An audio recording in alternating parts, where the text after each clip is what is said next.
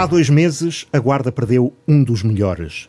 Um dos melhores cidadãos, um dos melhores advogados, um dos melhores intervenientes na vida associativa e comunitária, um dos melhores políticos, uma das melhores promessas para o futuro de um espaço comum, por vezes à míngua de referências e esperança. E nós perdemos na rádio uma das vozes da última década, um analista da política, do melhor que por aqui passou, que fazia do comentário político um desassossego estimulante e um desafio intelectual a quem tinha o privilégio de se cruzar com ele todas as sextas-feiras aqui no Quarto Poder, ou em noites eleitorais, ou noutros encontros e iniciativas onde se apresentava profundamente preparado, aguerrido na defesa dos pontos de vista, mas sempre numa correção exemplar em relação aos pontos de vista de quem com ele debatia.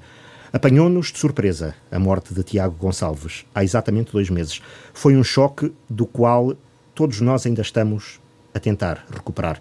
O pior momento para a equipa da rádio em muitos anos, por vermos partir um dos nossos, jovem, jovem marido, jovem pai, jovem promessa, jovem com muito mundo já vivido e partilhado e tanto, tanto ainda pela frente. O melhor estava mesmo para vir. E nós, de súbito, a sentir na pele que se pode morrer novo, sem defesas, em poucos dias, sem percebermos porquê, mas a aprendermos da pior forma possível que há realmente mais vida e mais morte para além da agenda única e opressiva que no último meio ano tomou conta do discurso mediático, do cotidiano, da sociedade e do sistema de saúde. Um dia que não hoje, havemos de refletir de cabeça mais fria e com contributos informados, há cerca dos 5 mil falecimentos a mais do que a média da última década, neste tempo suspenso que começou em março. 5 mil mortes no país, para lá das que terão sido causadas ou precipitadas por um vírus que levou à declaração de pandemia e que revirou a nossa normalidade. 5 mil episódios relacionados com outros riscos que enfrentamos um dia que não hoje, havemos de tentar perceber se entre os lunáticos do negacionismo e os fanáticos do confinamento não haverá um enorme espaço que estamos a desguarnecer. Mas façamos a viragem de um tempo e olhemos em frente. Se o presente e o futuro não forem escrutinados, se não houver confronto de ideias nem cruzamento de pontos de vista, se deixarmos de exercer o nosso poder de perguntar e debater sobre os outros poderes, se desistirmos de formar uma opinião pública interveniente interessada e interessante, então é que os extremos daquela ou de outra espécie tomarão progressivamente conta do cotidiano. A Guarda precisa deste espaço de discussão animada, informada e elevada. Deste programa que se tornou na maior referência do debate político, exclusivamente graças à qualidade dos intervenientes, e já foram vários painéis ao longo de quase 15 anos, sete dos quais com Tiago Gonçalves. Cidadãos de campos opostos, como se deseja, mas que pensam pela própria cabeça e têm muito mais valor cívico e político reconhecido do que aquele que alguma vez possa resultar da mera condição de militantes ou simpatizantes de um espectro partidário. É claro que nunca uma mudança de intervenientes tinha acontecido por este motivo, nem de modo tão terrível. Mas temos de olhar para o futuro fazendo o devido tributo. Devemos isso também à memória de Tiago Gonçalves. E é assim que o Quarto Poder está de regresso à rádio, ainda não em forma de grelha semanal, mas numa daquelas edições extra que tanta satisfação nos dava fazer nas pausas entre temporadas. É a primeira das que forem necessárias até ao início da nova programação e acontece dois meses depois, precisamente, da morte de Tiago Gonçalves. Já nos sentimos com um pouco mais de forças para entrar no estúdio, se bem que a última edição presencial já tinha sido em março, antes de termos passado a gravar por videoconferência. Mudamos agora o genérico do programa. Alteramos a disposição do estúdio. Ninguém ocupará a cadeira que foi de Tiago Gonçalves. Pouco antes da gravação, perguntei à esposa, Paula Moraes, Paula, qual era a flor preferida do Tiago? Um homem tem sempre uma flor preferida, que é a flor que escolhe para oferecer a quem ama. A Paula disse-me que eram rosas. Pois bem, no local onde se sentava no estúdio do Quarto Poder está uma rosa que depois depositaremos onde é devido. Também foi à Paula que perguntei, já lá vão algumas semanas, se não se importava que prosseguíssemos. E revelei-lhe o nome da única pessoa em quem tinha pensado para integrar o novo painel. Ela não só nos incentivou, quase obrigou a continuarmos, como ficou feliz com a escolha.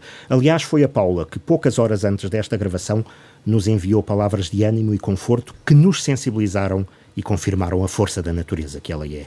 Porque é disso que se trata também: estabelecer cumplicidades, respeitar sentimentos, dar sequência ao legado. E assim, o quarto poder continua na rádio, com Pedro Pires, naturalmente, e agora Tiago Saraiva Gomes, um jovem, praticamente da mesma idade que tinha Tiago Gonçalves quando começou. O futuro médico já fazia parte da equipa da rádio nos painéis de debate Semana Cruzada e foi por mim convidado, ainda corria ao mês de julho, para, se o quarto poder prosseguisse, ser o novo elemento da equipa. Pediu-me apenas uns dias para refletir e deu-nos a satisfação de aceitar com uma condição, a de que não viria substituir Tiago Gonçalves. É claro que não. Até porque Tiago Gonçalves é insubstituível. Nem a guarda ainda se apercebeu de quem perdeu e do quanto perdeu. Hoje iniciamos uma nova era. Pedro Pires e Tiago Saraiva Gomes formam o novo painel, não representando ninguém nem nenhum partido ou estrutura. Vêm apenas exprimir, cada qual, a própria visão dos acontecimentos, como cidadãos livres, obviamente de campos opostos, que gostam de política e têm ideias sobre a Guarda e para a Guarda. Agradeço por isso a disponibilidade de ambos, Pedro Pires para continuar e Tiago Saraiva Gomes para assumir connosco este compromisso. São primeiras e únicas e muito livres escolhas para esta nova fase do quarto poder. Mas é claro que não posso deixar de assinalar várias disponibilidades que me foram manifestadas nas últimas semanas e também registro o interesse com que este processo, pelos vistos, foi acompanhado ao ponto de terem corrido os mais curiosos rumores acerca da composição do painel. O que significa que havia quem estivesse mesmo na expectativa de que voltássemos. Pois aqui estamos para uma edição extra que vai debruçar-se sobre o Estado da União, ou mais sobre o estado da desunião, se calhar, no que toca à política local, perante os últimos acontecimentos e tendo em conta que se aproximam tempos cruciais na definição, por exemplo, de estratégias para as próximas eleições autárquicas. Temos muito que conversar. Pedro Pires, Tiago Saraiva Gomes, sejam muito bem-vindos. Pedro Pires, pode fazer as honras da casa ao nosso novo companheiro de programa. Uh, boa noite aqui em estúdio, bom dia para quem nos ouve. Eu passei estes minutos a olhar para a cadeira que está à minha frente. Bom, eu não consigo. Peço desculpa. Um, foram minutos muito difíceis. Acho que o Rui sintetizou muito bem aquilo que o Tiago representava para todos nós. Foram muitos anos aqui e criaram-se complicidades que foram muito para além da política, muito para além de, daquilo que é o relacionamento normal do dia a dia. E por isso as palavras que eu posso deixar são de facto de saudade, de saudade do Tiago, acho que é o sentimento que, em que todos mergulhamos, mas vontade também de, de continuar com, com o quarto poder e pela forma como nos divertíamos no quarto poder. Um, não estando fisicamente, eu tenho a certeza que o Tiago Gonçalves está, está espiritualmente aqui connosco e, portanto, estará certamente muito contente com a escolha do, do Tiago Saraiva Gomes, que era, eu, eu sou testemunha de, de, daquilo que, dos relatos que fazia uh, e da admiração que tinha pelo Tiago Saraiva Gomes e pelas expectativas com que sempre olhou para o Tiago Saraiva Gomes como um, uma esperança muito importante para a Guarda uh, e para o seu PSD. E, e é um momento muito difícil para mim porque eu nunca tive tanta dificuldade em ter palavras como, como neste arranque do quarto poder, que também me marca naturalmente. Claro que sim. Para, e que é um desafio para todos nós e que temos de ultrapassar em conjunto, porque um, assim ele desejaria. Eu andei, posso-vos dizer que andei os últimos dias muito preocupado com este momento, mais porque não sabia como ia ser, uh, como é que iria encarar o estúdio, como é que iria encarar uh, a ausência. eu não posso deixar também de, de dar aqui um cumprimento muito especial à Paula Moraes e agradecer a mensagem de estímulo com que nos brindou, que nos aos, brindou três. aos três esta tarde. E, hum, Era a única pessoa, além de nós, que sabia da composição, da nova composição do painel, e eu fiz questão, evidentemente, de lhe perguntar. Algo difícil para mim, que é estar sem palavras, um, algo que eu considero difícil para mim, que sou um falador nato, o sentimento de, de facto de muita saudade, mas eh, ao mesmo tempo sentindo que o Tiago Gonçalves nos há de dar também aqui um estímulo. Este programa faz falta à guarda, todos nós temos noção disso. Ele era o primeiro a ter noção disso.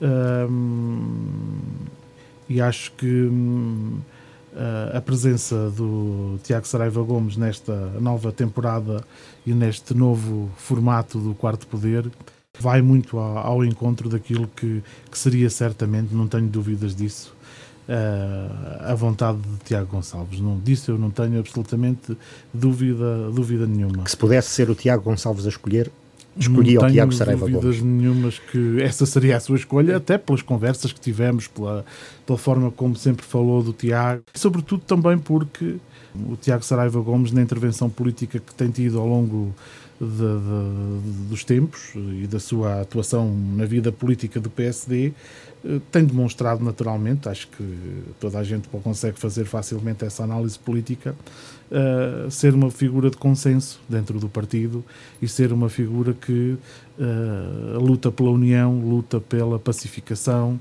uh, e esse era o espírito do Tiago Gonçalves. Aliás, eu não me canso, não me cansei ao longo dos dos últimos meses de vida do Tiago Gonçalves e nos nossos debates semanais e o Rui é testemunha disso e os nossos ouvintes naturalmente também Está de dizer, futura de dizer que ele segurava a, a câmara com, com, com conseguia com arames, com correntes, com o que quisessem. Muitas vezes eu disse aqui, o Tiago Gonçalves é que está a segurar o sistema, caso contrário, tudo isto já tinha desmoronado.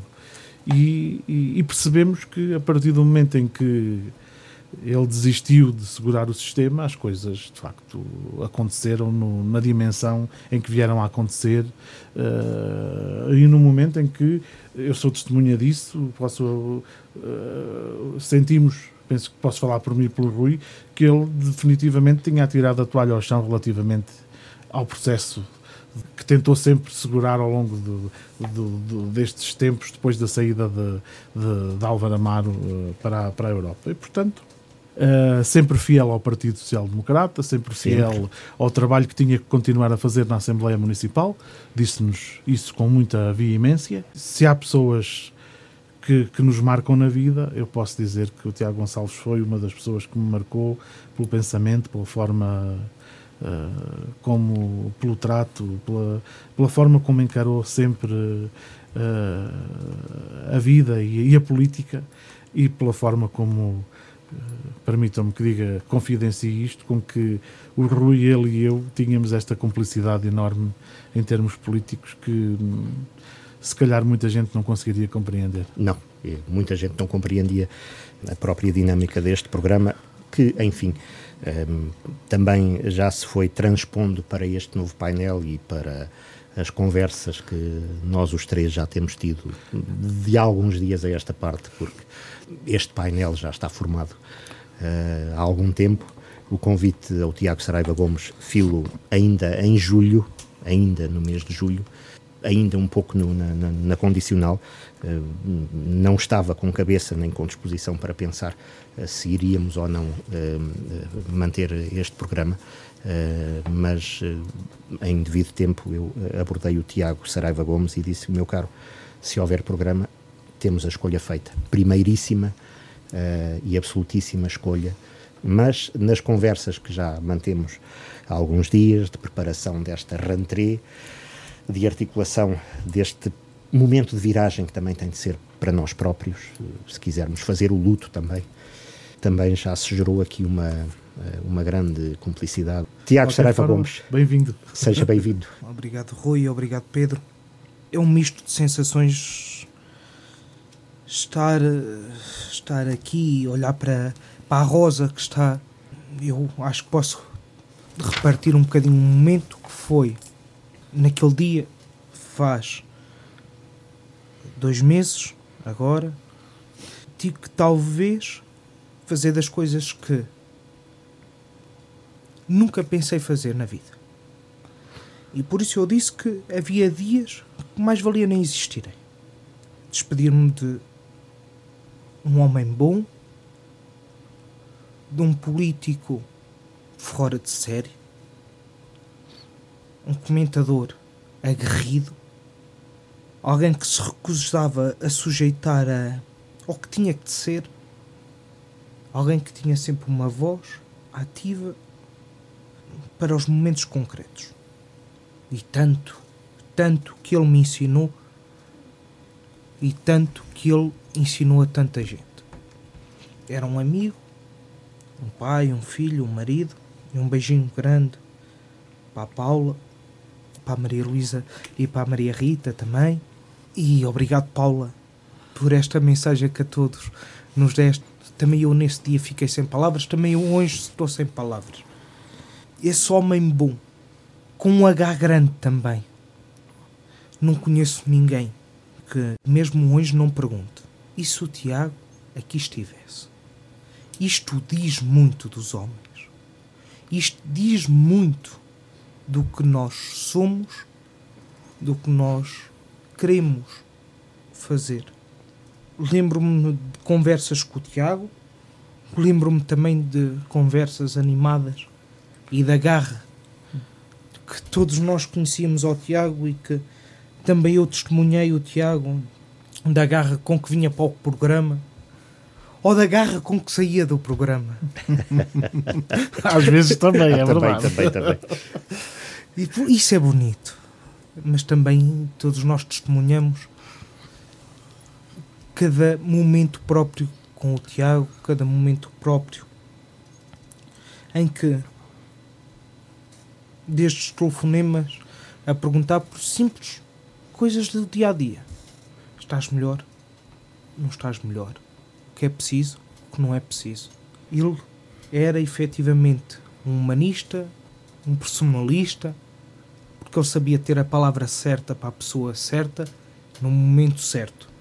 E ao mesmo tempo, quando falava para muita gente, falava para cada um. Ao mesmo tempo para todos e para cada um. E esse é um testemunho imenso do Tiago. E uma hoje- virtude rara na ação política, E uma virtude rara. só ao alcance de alguns líderes, não é? E vocês, eh, melhor que, que eu, percebem, percebem isso? De que estamos aqui, os três, e a falar, não sabemos para quantas pessoas. E o Tiago tinha essa capacidade tremenda. Falando para cada um, sabia falar para todos. E eu agradeço as palavras tanto do, do Pedro como do Rui. Bem-haja. E como eu eh, disse ao Rui, eu não substituo o Tiago porque o Tiago é insubstituível. Apesar de comungarmos o mesmo nome, é verdade.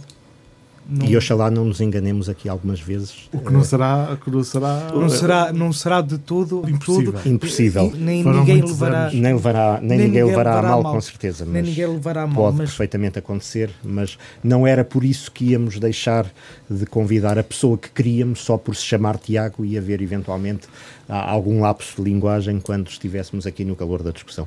não venho para substituir o Tiago. Pois não. Longe disso, o Tiago é insubstituível para cada um de nós, é insubstituível para quem com ele partilhou, seja a sua capacidade de liderança, a sua capacidade de amizade, a sua capacidade de serenidade, de apaziguar os ânimos. E agradeço muito o convite da rádio, agradeço muito as boas-vindas a este programa, a este painel. Aquilo que, independentemente da posição de cada um neste, a esta mesa eh, e das convicções políticas de cada um, aquilo que nos uniu sempre foi eh, o gostarmos muito, muito, muito eh, do lugar onde vivemos e o gostarmos muito desta cidade, independentemente de haver visões eh, às vezes divergentes eh, em relação aos problemas e divergentes, naturalmente, em relação às soluções e a essa variedade, esse confronto de ideias que, que também torna útil a existência de, de, de um programa como este, porque no final de cada edição penso que refletimos um bocadinho mais sobre o nosso cotidiano, sobre as coisas que acontecem uh, ajudamos um bocadinho a pensar e a refletir em relação àquilo que podem ser as causas dos problemas e as soluções para, para os problemas. sempre falando de situações, nunca falando de pessoas, Uh, e nunca falando das pessoas na ótica daquilo que elas são na vida, na profissão, na esfera familiar, no que seja. Sempre enquanto políticos. Mas em relação ao Tiago Saraiva Gomes, deixem-me partilhar aqui uma das últimas mensagens que eu trocava com o Tiago Gonçalves a seguir a uma entrevista que o Tiago Saraiva Gomes deu à rádio uh, quando concorreu à, à liderança da, da Conselhia da, da JSD, a mais um mandato, e que se note que não é nessa qualidade nem nenhuma que o Tiago Saraiva Gomes está aqui é apenas na de cidadão, não vincula nem a estrutura a que preside, eh, nem os múltiplos órgãos partidários que o Tiago integra e os cargos relevantes no plano partidário que tem, nomeadamente o ser coordenador nacional da Juventude Social Democrata para a área do ensino eh, superior. E a propósito da entrevista que o Tiago Saraiva Gomes nos dava e daquilo que era a visão que ele tinha para a Guarda, e o Tiago Gonçalves dizia-me isto em relação à entrevista que tinha acabado de ouvir. Perdem tempo, perdem tempo, entre aspas. Perdem tempo a pensar política, coisa rara. Os que se acham predestinados não o fazem. Era o comentário que o Tiago Gonçalves partilhava comigo a propósito da entrevista do Tiago Sarava Gomes. Ele gostava muito de política. Nós gostamos aqui muito, muito de política. Damos uma importância extrema uh, à boa ação política, ao bom debate político, à exigência na política, ao confronto de ideias na política. Detestamos o unanimismo na política e acho que ao longo destes anos temos feito a nossa parte. Os intervenientes uh, nos painéis têm dado um contributo fundamental para a elevação também da exigência uh, na política local e acho que isso vai continuar. E aí acredito bem, Tiago Saraiva Gomes, que nos últimos dias quer no partido onde milita, quer também, se calhar, no partido onde o Pedro Pires milita e noutras situações da vida desta cidade, da vida autárquica, da vida associativa, da vida uh, empresarial, do que seja, que muitas vezes uh, tínhamos dado connosco, com vocês, a perguntar: e se aqui estivesse o Tiago Gonçalves, o que diria disto? Sim, é verdade. O que faria? O que faria, não é? Portanto, raramente alguém deixa um legado tão forte, tão intenso, tão abruptamente interrompido, com tanto para dar ainda. Mas, meus amigos, estamos aqui para continuar esse legado, estamos aqui para prosseguir o quarto poder, o grande debate político da Guarda. Há algo que os, hum, que os une, o Pedro Pires e o Tiago Saraiva Gomes, são dois bombeiros no ativo. habituados. Eu sou bombeiro sem farda, não é? Dizer, mas... Eu sou bombeiro na reserva. habituados, habituados a apagar fogos, Portanto, vamos seguir em frente. Pedro Pires, Tiago Saraiva Gomes. Estamos aqui porque têm-se passado coisas interessantes na atualidade política. Isto não foi eh, propriamente um verão de silly season e agora ainda menos. Eh, estamos a um ano das eh, eleições autárquicas, começam a desenhar-se estratégias, começam a definir-se calendários e os partidos começam a arrumar dentro do possível as respectivas casas. Ora, indo aos maiores, PS e PSD. O PS ah, terminou este fim de semana, encerrou este fim de semana o período de sede vacante. Desde julho do ano passado que não havia órgãos uh, distritais do Partido Socialista, depois uh, da demissão, do abandono por parte do então Presidente da Federação, Pedro Fonseca, que num dos extras do verão passado aqui tanto comentámos, Finalmente houve eleições para a Federação, eh, a pandemia atrasou tudo isto e eh, no passado fim de semana, num modelo eh, também de contingência, fez-se então o congresso da definição da nova estratégia, novos órgãos distritais, para lá do facto de estarmos agora diante de um dirigente distrital do Partido Socialista, Pedro Pires, as nossas felicitações pela sua eleição, sabemos que foi uma eleição Uh, por indicação na cota, não é, do novo presidente da Federação Distrital do Partido Socialista, portanto não foi uma indicação da sua conselhia, quer dizer que ainda uh, reforça uh, agora esse seu estatuto de dirigente distrital, mas também não é nessa qualidade que aqui está. Tiago Saraiva Gomes, vamos fazer aqui o ponto contra ponto, em vez de cada um começar em causa própria a analisar a situação política, vamos fazer ao contrário. Vendo de fora, Tiago Saraiva Gomes, que PS é este que saiu uh, do Congresso uh, Distrital do passado fim de semana? Linhas uh, que se destacam daquilo que viu e ouviu e aquilo que lhe parece que vai acontecer ao Partido Socialista nos próximos tempos. Em primeiro lugar, parabéns. Pedro, efetivamente, quem é bom filho da casa, a casa retorna. O filho pródigo. O filho pródigo. Eu já não digo que todos gostem dos filhos pródigos. Porque alguns não gostam. Não? Alguns não gostam, alguns poderão não gostar, mas sem dúvida nenhuma, e, e aqui é importante realçar uh, que daquilo que eu vi de fora, o Congresso Federativo do, do passado sábado do Partido Socialista, uh, pareceu que pareceu-me toda a gente se uniu à volta de Alexandre Lotte, mas eu não acho que assim esteja toda a gente tão unida à volta de Alexandre Lotte. Alguns querem lutar por essa união, e é verdade. Muitos querem lutar por essa união, poucos querem a construir.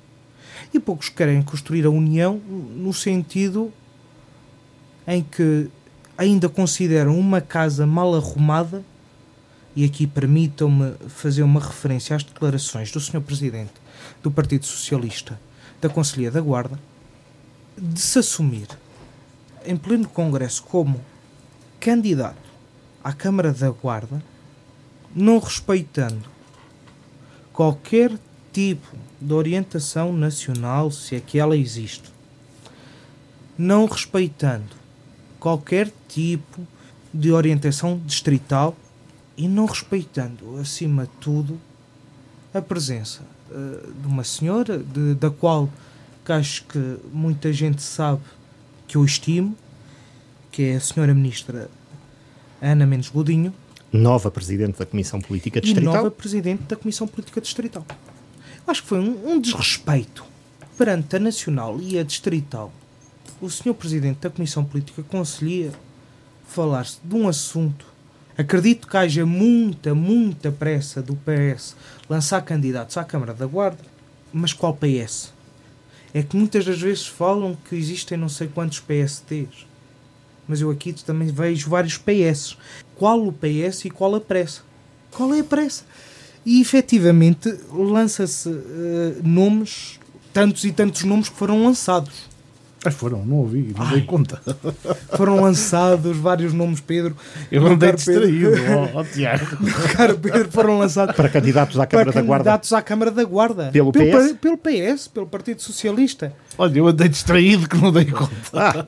Mas lá está, também muita gente se calhar se no ficou admirada. Ano, no início do ano houve uma sondagem feita pelo PSD uh, eh, e nós ainda aqui a comentámos uh, com os nomes uh, que, que, figuravam uh, do lado do PS, mas na ótica do PSD. Mas, entretanto, tudo isto evoluiu, não é? Mas acho, acho que o Partido Socialista e, sobretudo, o Conselho devia fazer um exame de consciência, um exame de consciência muito sério de o que aconteceu de 2013 a esta parte. É ver quem é que efetivamente faz falta, com quem é que efetivamente ganhamos esta corrida de lançar candidatos, esta corrida de lançar nomes, é indicativo precisamente de que não existe união, é indicativo de que cada um está a jogar por si. Mas o PS devia fazer esse exame de consciência, devia fazer essa, essa análise do que precisa. E se quer ganhar a Câmara da Guarda, se quer apresentar um projeto concreto, apelativo, um projeto vencedor à Câmara da Guarda, terá que fazer um exame de consciência daquilo que é, daquilo que foi e daquilo que quer ser para o futuro. E com este Congresso Federativo não vi isso. Vi simplesmente um desfile de egos pessoais, de tentativas de lançar candidatos contra a própria Nacional querendo antecipar calendário? Eh, está a dizer que, eh, no preciso momento em que o Partido Socialista Distrital eh, escolheu Ana Mendes Godinho como presidente da Comissão Política Distrital, portanto, tendo alguém que é ministro a presidir a um órgão tão importante, e antes que começassem ideias de que Ana Mendes Godinho pode vir a ter outro tipo de protagonismo um, em termos do, uh, da luta autárquica na Guarda, ou que Ana Mendes Godinho começasse a querer trabalhar no sentido de delinear uma estratégia para as autárquicas na Guarda, partindo do princípio de que em Lisboa a Direção Nacional entende que a Guarda, como capital distrito e como antigo bastião socialista, e eventualmente até uh, à vista da desunião que vai no PSD, uh, entenda que vale a pena uh, apostar forte nas próximas autárquicas e tentar recuperar a Câmara da Guarda, que perante este cenário todo, António Monteirinho tenha logo travado Uh, essa estratégia, essa vontade de ponderar, essa vontade de definir e orientar as coisas a partir de Lisboa, tendo como interlocutora a nova Presidente da Comissão Política Distrital, dizendo: Eu estou disponível, eu sou candidato à Câmara da Guarda. Antes que alguém dissesse: Agora tratamos nós. António Monteirinho foi muito mais longe. António Monteirinho assumiu-se. Não pediu licença a ninguém. É, é do género de: Nós não precisamos de ninguém acho que é uma falta de consideração perante a nova Presidente da Comissão Política, que também felicito, e membro do Governo, e acho que é simplesmente uma coisa surreal dizer uma conselheira sou eu e não há mais ninguém. E acho que foi essa a estratégia de António Monteirinho e acho que é essa a estratégia do PS Conselho que é antes que eles se antecipem a nós, vamos nós decidir. Foi mesmo já Porque, algo consolidado, é sim, isso? A Conselhia da Guarda, o claro aviso que foi, foi este é o nosso escolhido, venha quem vier, é ele. E vocês não mandam nada. E é aqui que se vê claramente uma coisa. A posição que o PS, Partido Socialista Conselho da Guarda, tem com os órgãos nacionais do Partido Socialista. E eu chamaria isto mesmo uma quebra de confiança. Eu admito que se calhar a senhora ministra até tenha vindo a tentar resolver as coisas. Mas assim não consegue. Perante ela, há uma quebra de confiança total, um assumir de, de responsabilidade para si próprio, de que eu estou pronto para a guarda. Claro que o objetivo será sempre, e acredito, defender a guarda, mas assim, nem a guarda, nem o Partido Socialista da Guarda defende. E o PS, volto a dizer, terá que fazer um exame de consciência muito sério. Muito sério quanto a isto. E acha que ainda vai a tempo? Vai sempre a tempo, vai sempre a tempo, apesar de que eu acho que as pessoas não vão esquecer esta falta de lealdade e esta falta de confiança interna. Porque até agora o Partido Socialista dava a entender que tudo estava bem, mas no último sábado foi o cair completo da máscara. Não está tudo bem. Não está tudo bem. E não está tudo bem, sobretudo, nesta luta autárquica que se está a fazer dentro do Partido Socialista da Guarda. Outra vez. Novamente. Temos o PS em luta fraticida, uns contra os outros, e em que se não sou eu, tu também não serás. Completamente desnorteada, completamente a pensar cada um por si, sem uma liderança efetiva, sem respeitar nem a guarda e muito menos os militantes do PS. Pedro Pires, pode ter sido isto? Pode ter sido, de facto, da parte de António Monteirinho, uma antecipação do género. Uh, há agora uma figura nacional que presida a Comissão Política uh, Distrital, há antigos militantes há, ou militantes que não estavam no ativo que regressam e começam a assumir uh, posições de destaque. Há, no caso concreto da Guarda, gente a reaproximar-se. Há vários nomes possíveis. Há o interesse da própria Ministra Ana Mendes Godinho em uh, participar ativamente neste processo. Se assim não fosse, com certeza que não estaria à frente da Comissão Política Distrital, porque porventura esse encargo foi-lhe pedido ao mais alto nível. E então, perante isto, António Monteirinho disse: venha lá quem vier. Nós temos uma comissão política conseguia, estamos eleitos, existem os órgãos, estamos todos de acordo e qualquer dia vem daí uma declaração unânime de que o presidente da Conselhia é o candidato. Já vimos isto noutro partido. Já vimos isto noutro partido, mas já lá vamos. Antes de mais, a sua visão dos acontecimentos. Bem, eu tenho que dizer aqui uma coisa ao Tiago, que uh, o diagnóstico foi bem feito e as patologias foram bem identificadas. O doente é que não é o PS, é o PSD. Quer dizer, as patologias identificadas não são do doente PS, são do doente PSD, a desunião, essa, é, é, todo esse cenário de envolto em desunião e em, e em, e em uma certa deslealdade política interna é algo que assenta que nem uma luva uh, ao PSD, não assenta de maneira nenhuma uh, ao Partido Socialista. Não tenho essa visão de forma alguma e eu acho que o PSD gostava que o PS estivesse nesse estado, mas não está, felizmente. Uh, porventura, não? Por, não, não está. E porventura já pode ter estado nesse estado durante alguns anos e foi esse estado precisamente que o levou, enfim, ao, ao lugar onde onde ao lugar que ocupa. ao lugar que ocupa sobretudo em termos autárquicos não é? é Sim é disso que estamos, é a, falar, que estamos é, a falar. da realidade autárquica mas a verdade é que eh, vamos ser eh, objetivos eh, não é isso que se passa neste momento no Partido Socialista. O PSD sim está num processo de grande decisão de grande divisão mas já lá iremos. Vamos agora fixar-nos então no Congresso e no, e no PS e naquilo que hum, é a minha leitura deste Congresso uh, completamente diferente daquela que foi a leitura do, do, do Tiago Saraiva Gomes.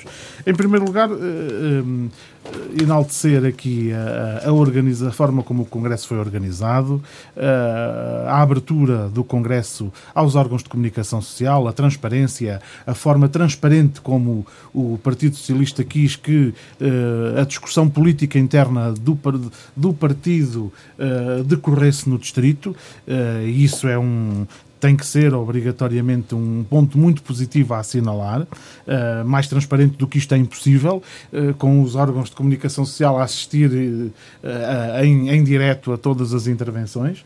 Depois destacar aqui também a capacidade de organização numa, num momento particularmente difícil como este e num conjunto de uh, constrangimentos uh, de presença física, a forma como se conseguiu dar a volta uh, à situação e como se conseguiu tornar possível um congresso inédito, penso eu, naquilo que, que é a história do PS, do PS que é conseguir reunir e, e, e, conseguir que todos os, os os delegados ao Congresso pudessem uh, intervir, uh, alguns deles a partir da própria casa, do telemóvel, enfim, de, dos, dos, dos sítios mais impensáveis.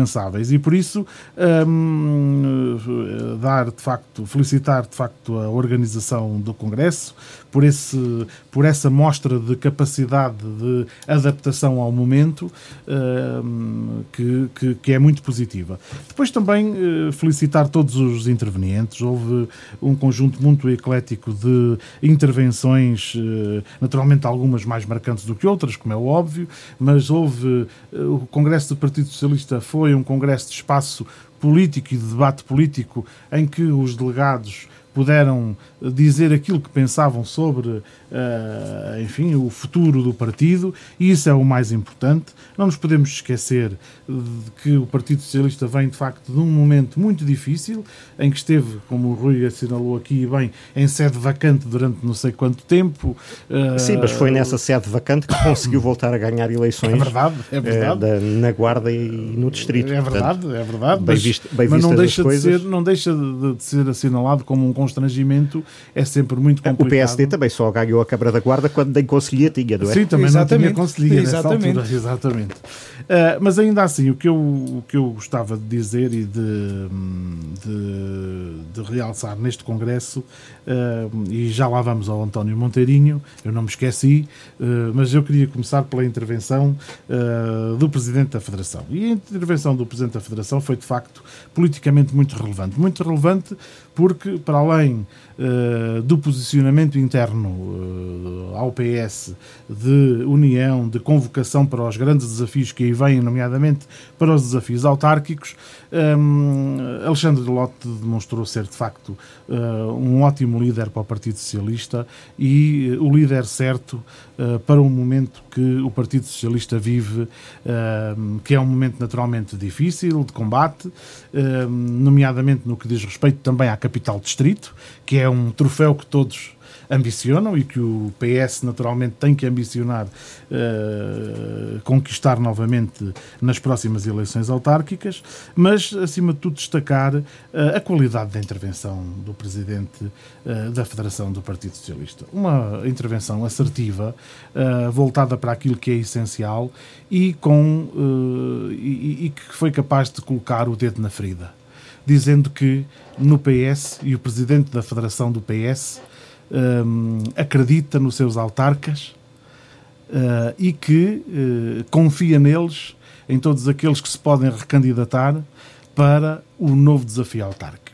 E é isto que o presidente do PSD não era capaz de dizer neste momento, ou pelo menos ainda não foi capaz de o dizer até agora. O presidente, o presidente da distrital do PSD não é capaz, aliás, podia desafiá-lo a partir daqui dos microfones da rádio para vir a público uh, dizer, tal como disse o presidente do PS, da Federação do PS, uh, eh, com este mesmo sentimento de que tem confiança, confiança plena uh, nos autarcas do, do seu partido, que, que, que, terminam o mandato para que possam voltar a ser candidatos e para que possam uh, uh, voltar a candidatar-se às próximas autárquicas. Disse ainda outra coisa, que é que no Partido Socialista, os que estiverem nessas condições, condições a... são os candidatos do são, Presidente da Federação. São aqueles os candidatos e não aqueles que queriam ser. Exatamente. Mas isto partido... era uma indireta para o PSD, Naturalmente não? que sim, e por isso é que Para eu... o PSD da Guarda. Claro, naturalmente que então... sim, uma indireta claríssima para o PSD da Guarda. Então vamos, e... vamos vamos ao, ao foco daquilo que o Tiago é... Saraiva Gomes estava a dizer, ou seja, uh, uh, toda esta estratégia, todo este novo ciclo do, do, do, Partido Socialista, as nomeações que se fizeram para os órgãos distritais e toda a dinâmica entronca uh, num objetivo eh, primordial que é a reconquista Mas do isso, troféu. Sem dúvida. Então, Aliás, é Alexandre, é... Lotte, Alexandre Lotte definiu isso desde o primeiro momento, desde o primeiro dia da sua campanha e desde o primeiro momento do seu mandato. Então, como e, é que portanto, António Monteirinho vai depois estragar a festa daquela forma? Eu uh, usando, vou, a, usando, já, a, usando a leitura do Vou Tiago. já ao António Monteirinho. Eu continuava para já ainda a destacar as palavras de Alexandre Lotte. E é nisto que se demonstra a qualidade de um político. Por oposição à falta de preparação e de qualidade dos políticos uh, que estão do outro lado, nomeadamente do presidente da distrital do PSD da Guarda, que não tem, não teve ainda até agora a capacidade de fazer uma intervenção política digna de registro para a discussão política uh, uh, e para o debate político. Uh, eu não me lembro de nenhuma intervenção, desde que é presidente da distrital do PSD, que mereça uh, este contacto, este, este, este, este, comentário político aguerrido, como, como inteligentemente soube fazer Alexandre Lotte, pondo, colocando o dedo na ferida, dizendo que no PS é candidato quem tiver que ser candidato, não é quem quer ser candidato, é candidato quem está no poder e tem a confiança do Presidente da Federação se quiser voltar a ser candidato. E de facto isto é, é pôr o dedo na ferida daquilo que é o maior problema com que se debate o PSD também porque havemos de lá chegar, quando discutirmos o PSD, havemos de ver que e nisto, a, a candidatura e nisto Alexandre autárquica... Lotte, nisto Alexandre Lotte incluiu, inclusivamente, atuais presidentes de Câmara, que nem são necessariamente da própria linha partidária. Exatamente. Estou-me a lembrar de Paulo Langrova, de, de Figueira de Castelo Rodrigo, Incluiu exemplo, é? todos. Todos. E bem, e isto, há, há, maior prova de, há maior prova de querer unir o partido em torno de uma liderança? Não há. Aliás, quanto a isso, eu penso que se rebate facilmente esta argumentação que o, o, Tiago tentou aqui fazer de que o PS está desunido. Não, o PS não está desunido. O PS partiu para estas eleições uh, em união. Haverá vozes discordantes, naturalmente, haverá sempre. O unanimismo não faz bem à democracia. Uh, e, portanto, há, uh, haverá vozes discordantes, haverá tempo para, para esgrimir argumentos. O PS sempre foi e sempre será um espaço em que livremente todos dizem aquilo que pensam.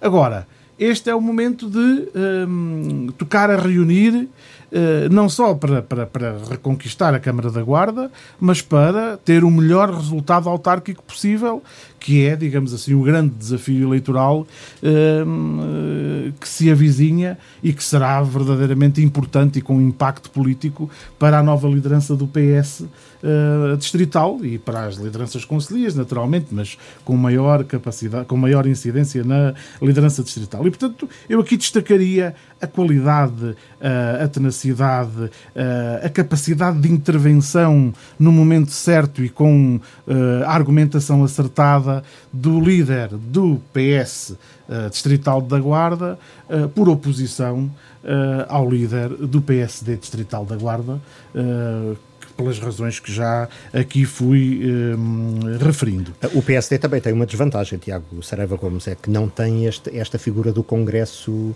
Federativo, onde esta discussão seja viva, uh, feita à porta aberta, se bem que do, PS, PS, também já PS, foi à porta fechada. Houve, houve 12 anos, durante muitos anos. 12 anos de porta fechada. E por isso, uh, é verdade. E por isso, isso me permite, deixa-me já aqui discurso. Ainda tenho que ir ao António Matheus. Já lá vamos, já lá vamos. Mas uh, permita-me, Pedro, que discorde já imediatamente consigo quanto à distrital do PSD.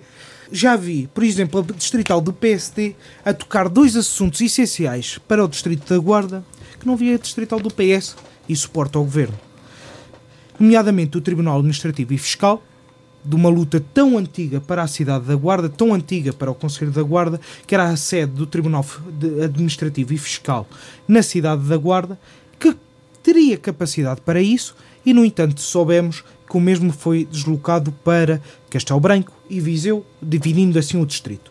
Assim como, por exemplo, ainda esta semana, o Sr. Presidente da Distrital, acompanhado com o deputado do PSD, uh, na Assembleia da República, visitou as escolas para saber efetivamente como é que estava a decorrer o regresso às aulas uh, no, no, no Distrito da Guarda e, nomeadamente, numa escola secundária da sede e capital do Distrito.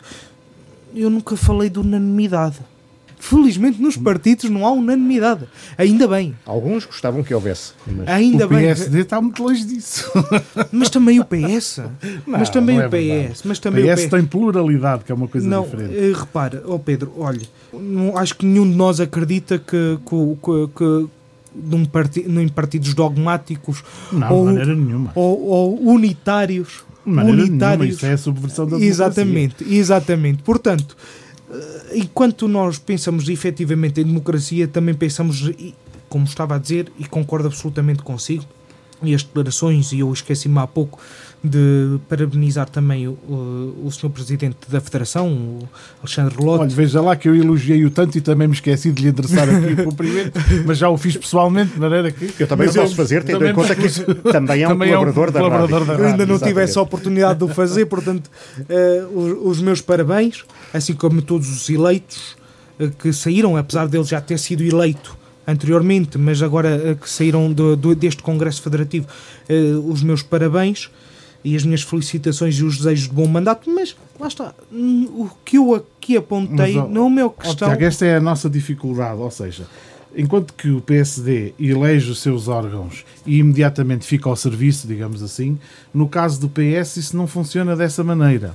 Uh, o Congresso Federativo é determinante para a eleição da Comissão Política Distrital e para a constituição do, do secretariado, secretariado que eh, se há de formar agora, ainda não foi formado em Congresso, há de ser formado E cuja composição depois, também será um facto composição político. também... Haveremos do aqui a discutir, se calhar. Sim, sim, certamente, certamente, não, sei, não certamente, certamente. Não faço ideia. Agora, o que, o que é preciso perceber é que o Partido Socialista esteve ao longo destes, deste período difícil, quase de, digamos assim, em termos de, de dirigentes políticos, quase amarrado porque não tinha, estava eh, de alguma forma sem legitimidade uh, democrática interna para poder Mas, atuar, para poder intervir, para poder. É completamente diferente ser eleito presidente e já estar com os órgãos todos a funcionar e com a equipa a trabalhar, ou ser apenas Isso. eleito o presidente e não ter uh, ainda uh, não, a restante equipa uh, eleita a funcionar. É, é, completamente diferente. E para quem gosta nenhuma. de trabalhar em equipa e para quem não pessoaliza os cargos, é o caso de que é o caso de Alexandre Lotte, isso é verdadeiramente Sem fundamental. Nenhuma, mas... E vai ver que daqui a uns tempos havemos de estar aqui a discutir o desempenho, o ótimo desempenho de Alexandre Lotte. Aliás, tem-no enquanto vereador, enquanto, enquanto autarca em Fornos de Algodres e tê-lo-á certamente agora Mas, no seu desempenho e nas novas funções. E lá está. Uh, e, e, assim como nós, nós, por exemplo, também poderemos discutir o ótimo desempenho, e ainda há bocadinho aqui se falou uh, de Figueira de Castelo Rodrigues, por exemplo, Carlos Condesso. Enquanto vereador da Câmara de, de Figueira de Castelo Rodrigo, vereador da oposição da Câmara de Figueira de Castelo Rodrigo, a sua intervenção política que tem ao nível da oposição, mas no entanto nós temos oh, que homem, dos entender... derrotados não, não reza a história, estas coisas mas são... com isso está a dizer Tiago Saraiva Gomes que uh, Carlos Condesso também tem uh, uma intervenção política que vai para além uh, do facto de ter sido eleito presidente da Comissão Política Distrital do PSD. Sem dúvida nenhuma, e é uma, uma intervenção política que se vê claramente, não só através da ação do, do partido, não só através da sua ação uh, também na Câmara Municipal de Figueira de Castelo Rodrigo, como na sua proximidade com as pessoas, que efetivamente uh, definem, definem também a capacidade e de, de do Partido Social Democrata uh, saber corresponder claramente uh, às necessidades que efetivamente estão mais prementes neste momento ao nível da, da Guarda. Mas no plano, formal, no plano formal ou no plano organizacional, ou se quisermos no plano, digamos assim, do próprio espetáculo político, uh, se calhar se o PSD tivesse uma iniciativa deste género, ou até uma tomada de posse, como já houve. Uh... Não, repara, Rui, há muitos anos que eu não via uma lista única no PSD à Distrital da Guarda. Carlos Condesse conseguiu isso e temos que lhe dar o valor, efetivamente, de uma lista de, de união no, no PSD. Nós temos o Distrito está unido. Agora, se o, se, se o Pedro me quer falar acerca uh, do PS unido ao nível do Distrito, pode estar ou não está. Que demonstrou no Congresso Federativo? Não, não o demonstrou e as declarações são, são o que são. Ao nível da distrital do PSD, ainda ninguém veio pôr em causa a união da distrital do PSD. Nenhuma estrutura conselhia. Ainda não, ouvi, PS, ouvimos. Não é isso que está em causa. Não, não desculpe. Eh, quando... Eu compreendo que tenha que defender que tenha que defender aqui o presidente da distrital do PSD. Pronto, eu compreendo isso. Eu... Oh Pedro, mas, não, uh... não, vou, não, vou, não vou defender ninguém, aliás, porque não estou aqui enquanto militante do, do Partido Social Democrata, não estou aqui enquanto militante do PSD e acho que também. Eu sei que não está. E acho que também ninguém está, me vai pedir o cartão se aqui falar mal de alguém, também ninguém me pedirá o cartão. Ah, pois, houve uh, neste processo uh, para as eleições da, da, da Distrital, houve quem uh, ameaçasse ou sugerisse ou avisasse quem faz opinião e comentário político na rádio e que seja militante do PSD, cuidadinho com o que diz, não pode perder o cartão. Eu é que não posso, não, já, já não vale a pena citar, ficar-me a mal o que o Tiago Gonçalves na altura comentou comigo a, a esse respeito. Mas enfim. Não, Sim, mas... mas... não está aqui, ninguém está aqui a defender o. Não, mas quando eu dizia aqui que, que, que, achava que o cenário que o Tiago está a traçar é um cenário que não, não, não se adequa de facto ao PS, não se adequa nem ao nível distrital, nem ao nível conselhio. Aliás, ao nível conselhio, o, o PSD não, não pode considerar-se uh, como, como, como, como, estrutura capaz de dar lições a ninguém, porque o estado em que está o PSD, e quando o Tiago fala aqui de. de o PSD falta... conseguiu. Sim, o PSD conseguiu, claro. Mas, uh, não, mas, quando o Tiago mas fala... no PSD distrital conseguiram juntar a água e o azeite no mesmo pote Sim, e no, e no PS Distrital sem que haja ali grandes conseguiram pacificar os espectros tendo, tendo sendo consensual a liderança de Alexandre Lott e, portanto, também me parece que, sob este ponto de vista, as coisas estão resolvidas. Agora, no PSD Conselho, não há dúvidas que aí, para aí sim se pode transpor essa tal falta de lealdade política e de confiança política interna de que fala. Aí sim, deslealdades políticas são em catadupa, não é? Quer dizer, é só analisarmos, por exemplo, aquilo que eu considero uma certa deslealdade política, já o disse e volto a reafirmá-lo, eh, eh, do Presidente da Comissão da, da, da distrital, que é chefe de gabinete do Presidente da Câmara e que até hoje ainda não ouviu uma palavra de apoio ou, ou uma palavra de, de, ainda não conseguiu emitir uma opinião sobre o que é que qual é a posição do, do Presidente da Distrital do PSD relativamente a uma recandidatura de Carlos Chaves Monteiro. Ninguém sabe silêncio total, apatia. Ainda não é o tempo, este não é o momento, fica para depois. Uh, o PSD sabe resolver internamente, mas veja-se a diferença de atitude do PS. O líder do PS distrital diz claramente: quem quer ser candidato é candidato e tem a confiança do líder distrital. Uh, aqui não é quem quer ser candidato que é candidato. É quem, quem deve ser candidato que é candidato. Está aqui uma diferença uh, uh, inequívoca na atitude e na forma de. E, e repare-se que, uh, enfim, esta, esta relação de subalternidade até entre Presidente de Câmara e chefe de gabinete exigiria, a meu ver, é a minha opinião, vale o que vale, exigiria até, se calhar, um pouco de, de, de, dessa abertura para que, francamente, se dissesse politicamente o que se pensa sobre a matéria. Eu estou muito expectante, confesso, já o disse, já o pensei muitas vezes e, e já o comentei muitas vezes em, em grupos de amigos. Estou muito expectante para saber a opinião.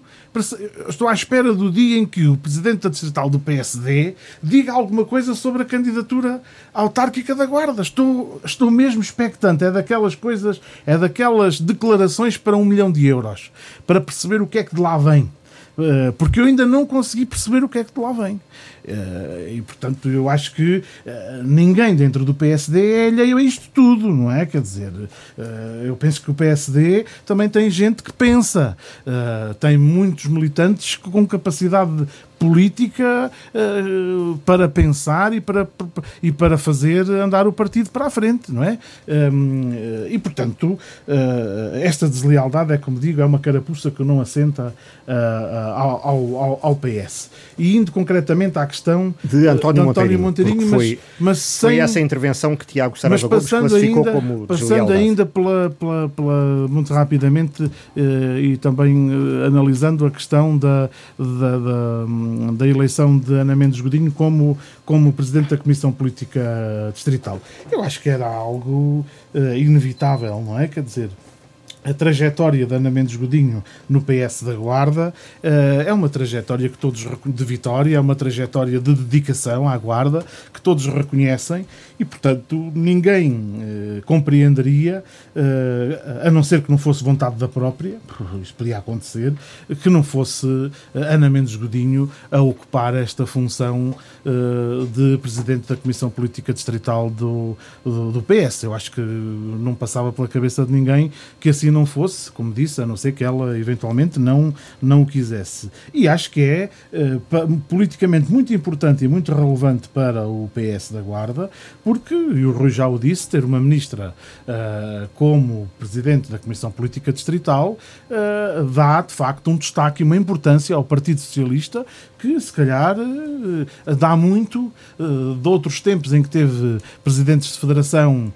com, com, com, com projeção nacional, dá muito que uh, efetivamente o PS não tinha esta, esta projeção e esta, e esta visibilidade até a nível nacional, não é? Quer dizer, que, que não Bem, já de teve, ser... já teve um ministro presidente claro, da, é isso da Federação. que eu estou a dizer, é isso que eu António José Seguro, António José Seguro, não é? Quer dizer, uh, e portanto uh, a presença de, de, de, de, Ana Mendes Godinho no Congresso, a presença ativa no Distrito da Guarda, a forma como se tem empenhado nas causas da Guarda desde a primeira hora em que pisou o distrito, é prova inequívoca uh, do seu gosto por esta cidade, por este distrito e do seu envolvimento com o entrosamento com as pessoas, que aliás uh, uh, foi muito, muito claro na forma como o eleitorado da Guarda respondeu à sua candidatura nas legislativas não há dúvidas de que o resultado da Guarda teve muito a ver também com o seu desempenho, a forma como um, foi ao encontro do, dos eleitores e a forma como se posicionou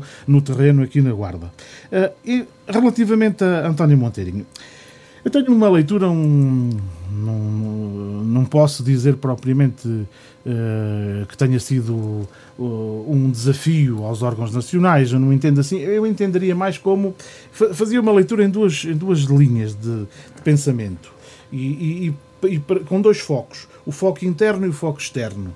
Sob o ponto de vista interno, eu acho que a candidatura, ou, melhor, o facto de António Monteirinho, ele não disse que seria candidato, das declarações dele eu depreendo que está disponível para, está disponível para enfrentar uh, o desafio da candidatura autárquica da, da, da Guarda. Uh, claro que se infere essa disponibilidade para ser candidato à Câmara, tudo bem, mas... A forma uh, como disse forma... e, o, e o momento em que o disse Sim, pode-se de facto inferir pode levar essa, à interpretação que essa, aqui essa interpretação que o Tiago assinalou. Ainda assim, eu considero que é um ato de coragem sob o ponto de vista interno. Um ato de coragem uh, para dentro do PS uh, e, e se, se, quisermos ver esse ato de coragem em contraste com momentos do Partido Socialista em que ninguém queria ser candidato uh, à Câmara da Guarda, não é? Quer dizer, houve momentos recentes do PS em que os dirigentes não assumiram essa postura de coragem uh, de, uh, do combate político. E nessa, perspe nessa perspectiva, eu tenho que analisar a, a, atuação de António Monteirinho como um ato de coragem político interno. Por outro lado, tenho que analisar para o exterior, para, para a sociedade, para a cidade, para, para fora do partido, eu acho que é uma precipitação.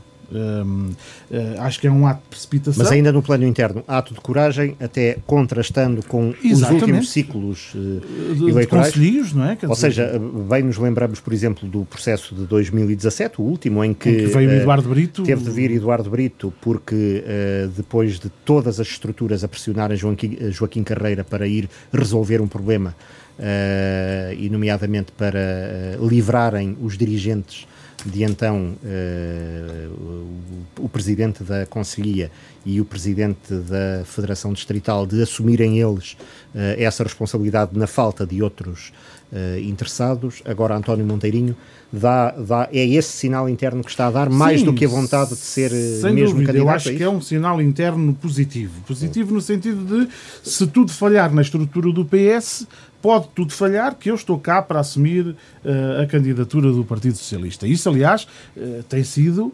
uh, uma atitude de coerência desde do, do, do, do início do seu mandato na Conselhia da Guarda. E não posso deixar de, de o sublinhar. Se foi o momento certo para fazer este tipo de intervenção, eu também acho que não. Também acho que não. O Congresso, na minha opinião, não era o momento que eu escolheria, no lugar de António Monteirinho, para fazer esta declaração. Mas foi uma opção política de António Monteirinho e é como digo, eu interpreto-a como uma forma corajosa de assumir para dentro do partido a sua disponibilidade. Agora, como disse, acho que é uma, uma precipitação para o exterior. Uma precipitação porquê? Porque o mundo hoje está completamente diferente de há 20 anos atrás ou de há 30 anos atrás na política. E se há 20 ou 30 anos atrás, ou há 10 anos atrás, era possível um, preparar uma candidatura autárquica dentro de um partido sem auscultar, sem ouvir uh, a população, sem ouvir a sociedade, sem medir o pulso uh, à sociedade, uh, e tudo era, digamos assim, cozinhado internamente e apresentado à população já feito, consumado, a verdade é que os novos tempos da política. Já feito, nova, consumado quando havia lideranças fortes. Quando havia, naturalmente. Autarcas emblemáticos. Emblemáticos. E o PS na Guarda teve, Sim. passou por, por várias lideranças. E o carisma. E o carisma Sobretudo o carisma. E, quando, Pedro, e foi isso que permitiu ao PS estar tantos Exato. anos no, Porque no quando, o PS, quando o PS é? pensou que essa prática uh, era, era para sempre... o PSD ganhou as eleições em 2013. E aí é o ponto sem em que o PS concordo, perceber o que lhe estava a acontecer. Mas aí é o ponto em que eu concordo, em que não divirges do Tiago o PS tem que continuar a olhar para 2013, sem dúvida. Aliás, 2012. Eu diria, eu diria, eu diria, eu diria que o PS e o PSD. Hum. Eu faria esta reflexão para os dois. Aplicar-lhes a mesma receita. A mesma receita para os dois. Que é Olhem é estudar para aquilo, a história. Estudar a história política da Guarda e perceber o que é que aconteceu dentro de um partido e dentro do outro partido que levou àquilo que veio a acontecer em uh, eh, 2013. E, portanto, acho que é muito importante estudar a história. Mas, voltando a focar-me em António Monteirinho, eu acho que, um, e, penso que o Partido Socialista, eh, se eu, se eu tivesse intervenção política ao nível conselhio, uh, aquilo que eu uh, diria à Conselhia... Agora que é dirigente distrital, já não, disse. Não, não, não, não tenho, e mesmo ao nível distrital, vamos lá ver, vamos ser francos, uh, aceitei integrar a Comissão Política Distrital com muito gosto, hum, fui no, no passado eh, fiz parte de um secretariado federativo, de uma federação, as pessoas já se esqueceram certamente. Integrei o secretariado uh, de Fernando Cabral. A memória é curta uh, quando lhe convém. A memória é curta quando, quando convém. convém. Integrei, e na altura, muito também por influência de Esmeraldo Carvalhinho. uh, Ora, aí está quem, um nome. Com quem aprendi. Aí está um nome com, que vale a pena falar quem daqui aprendi, pouco, Com quem aprendi muito na política, com quem dei os primeiros passos na política, quem me chamou verdadeiramente para a política um, e, e, e, aliás, e, nessa altura, uh, enfim, percebi claramente uh, que também houve uma, uma certa influência de Esmeraldo Carvalhinho para que eu integrasse, e com muita honra, o, secretariado de, de, da Federação de, de Fernando Cabral, com quem se trabalhou lindamente e foi, aliás, um ótimo presidente de federação, de quem guardo as melhores recordações políticas e o trabalho político que desenvolveu. E, portanto, para mim, nada disto é novo. Uh, eu não tenho aqui qualquer tipo de preconceito. O, o, o, meu percurso político foi assumido, muito assumido aqui neste programa, muito assumido, publicamente assumido aqui neste programa, escancarado neste programa, as opções políticas que tomei uh, em cada momento. Uh, entendo que sempre foram tomadas a favor da Guarda e a favor da freguesia de Gonçalo, que muito pesou, por exemplo, na questão das últimas autárquicas, sem dúvida.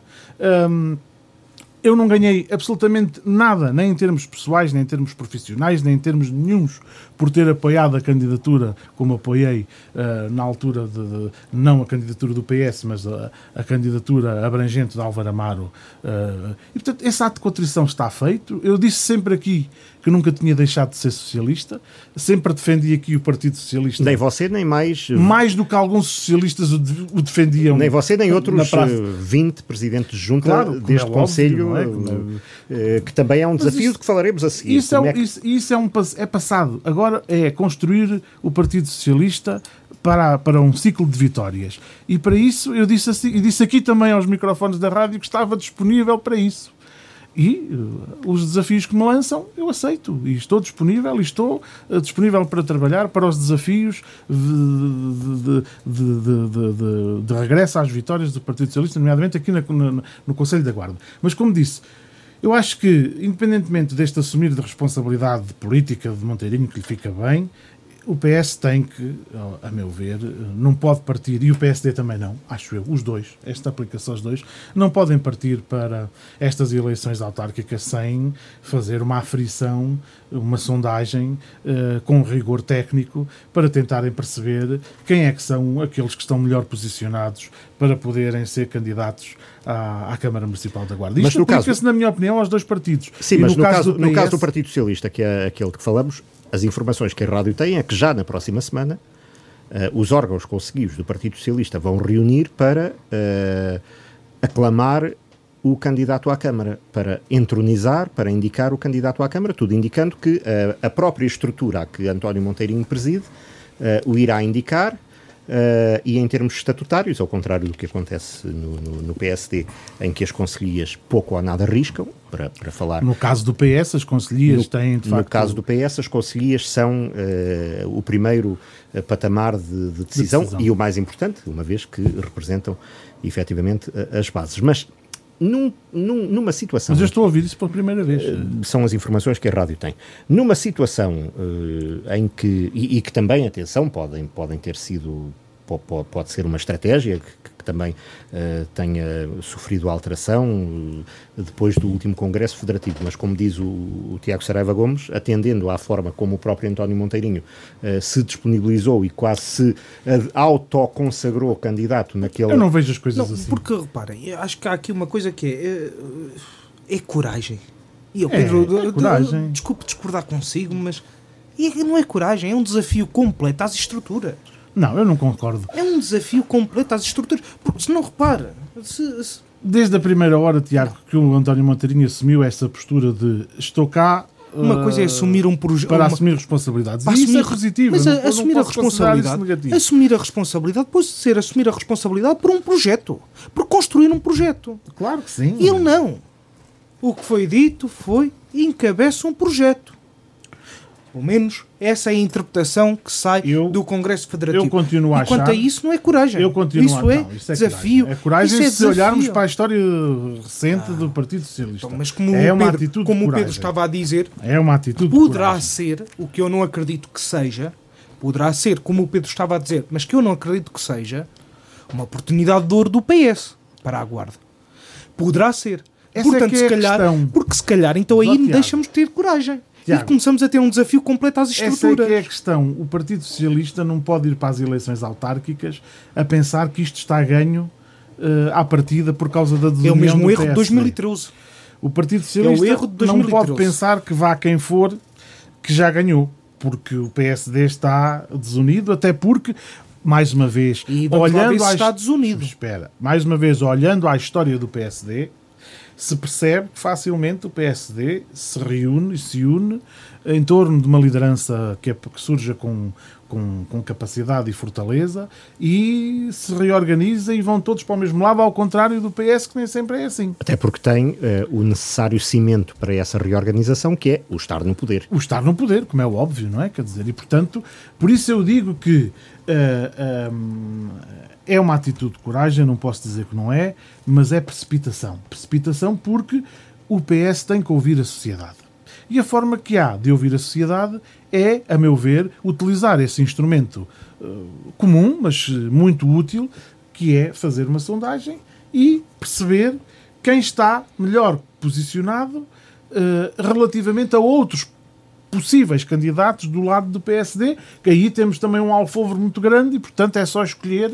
eh, não, é, não é preciso, nem é preciso fazer uma grande seleção, é só escolher. Mas isso no plano dos princípios eh, e da boa prática política. Era, era aquilo que eu faria. Mas, insisto, as informações que a rádio tem é de que na próxima Pois, eu semana. sei, Rui, eu- Na próxima semana, eh, o Partido isso não Socialista, o Partido Socialista conseguiu já quer arrumar o assunto. Ou seja, eh, uma estrutura eh, partidária eh, que foi eleita em lista única, portanto, nem sequer reflete na composição as diferentes correntes eh, ou sensibilidades. Portanto, eleita em lista única. Sim, mas Que- tem várias correntes, tem várias Há sensibilidades. várias famílias, eh, também não, não é preciso ser tão politicamente correto. Tem as famílias que têm de ter e que querem estar sempre em tudo, ok. Eh, mas que eh, não houve confronto, não houve duas listas, não houve três listas e, portanto, a própria composição eh, não reflete essa diversidade, olha, que em certa medida reflete eh, a nova Comissão Política Distrital do, do. PS, do PS, que tem eh, elementos que andavam desavindos, não estou a falar apenas do Pedro, mesmo no resto do distrito, há, há uma diversidade eh, maior, eh, nova, eh, renovada, retomada, se quisermos, na composição da nova Comissão Política eh, Distrital do Partido Socialista. Mas, focando-nos na estrutura conselhia do Partido Socialista, existe um grupo muito específico, muito circunscrito, eh, que depois ainda designou um secretariado, porque existe esse, esse Sim, tem o órgão. Secretariado e a Comissão Política. Exatamente. E, portanto, esse secretariado e essa comissão política, eh, formados, obviamente, por eh, pessoas com, com, com, com o próprio valor político, não é isso que está em causa, acha que pode fazer eh, desta semana para a próxima uma escolha de um candidato, que provavelmente vai ser o próprio líder de ambas as, as estruturas, afirmar que tudo é feito de acordo com os estatutos e no cumprimento das regras, dos calendários, dos artigos todos, e que, portanto, no plano da legalidade ehm, partidária está tudo correto, eh, e, portanto, indicar eh, um candidato dizendo à Guarda, nós, os 5 ou 6 ou 7, que representamos os 200 ou 300 ou 400 militantes eh, do Partido Socialista, nem tantos, portanto agora andam na, na, na ordem dos 200, acabámos de tomar uma decisão em nome de 40 mil pessoas. Mas, eh, mas será que os partidos, e neste caso o PS, não aprende com a história? Santo Oh, Deus. Rui, eu não tenho essa informação dessa reunião, para mim, portanto é uma novidade que me está a dar e não, não, não tenho de facto conhecimento de que, que se faça e hum, é legítimo que se possa fazer, mas eu não sei eh, o que é que daí pode sair. Como eu disse, considero que tudo o que possa surgir, eh, esta é a minha opinião pessoal. Até o atenção. calendário é arriscado, porque no final do mês temos aqui António Costa Sim, está a eh, Cimeira Ibérica. como primeiro-ministro o- e anfitrião, parece- anfitrião da Cimeira Ibérica. Por isso me parece estranha essa, O essa de- indicação o- da tal reunião, mas o, eh, o partido do governo, eh, a semanas desse momento Histórico para a histórico para a Guarda, indicar um candidato à Câmara, nem que fosse o melhor possível, não, não é o momento certo. Não o é timing momento- político é de facto Sim, o sem pior. dúvida nenhuma. eh, Sem mas, dúvida eh, nenhuma. Isso concordamos todos. Isso concordamos todos. E, volto e isso a- leva àquela leitura do que- Tiago que eu Saraiva Gomes dizer. da Não é precipitação coragem, e da... é, é desafio às estruturas. Não, Acho eu, que isto eu é um vejo mais como uma precipitação do que como um desafio. E, e vamos lá ver, eu penso que o Partido Socialista olha com, com particular atenção para a situação da Guarda, como é óbvio, como tem que olhar para todas as situações do país, mas de forma especial para as capitais de distrito, sem dúvida, não é? E, e a Guarda é um bastião, foi um bastião socialista muito importante eh, e que seria muito simbólico uh, poder reconquistar-se. E digo, uh, se, uh, estamos a viver um momento político em que poderá conquistar, reconquistar-se. O PS poderá reconquistá-lo, mas não é de qualquer maneira. Uh, e aí tenho que pegar um pouco nas palavras do, do, do Rui para dizer que uh, é, é preciso envolver as 40 mil pessoas. É de facto preciso um, ehm, ouvir as 40 mil pessoas. E como não há outra forma, um, outro instrumento mais prático para fazer essa audição, uh, eu acho que os partidos já perceberam que cada vez menos se devem fechar sobre si próprios e que a política do século XXI Ehm, nos mostra que os partidos se devem abrir. Aliás, é ver como é que Álvaro Amaro chegou ao poder em, em, em 2000. Mais do que como é que chegou em 2013, que toda a gente sabe que foi pela cisão do, do, do, do PS, é analisar como é que consolidou a vitória e aumentou de forma tão expressiva em 2017. Abrindo. Abrindo. Abrindo não é? E, e essa é uma lição que também a história da Guarda, a história política da Guarda tem que nos dar.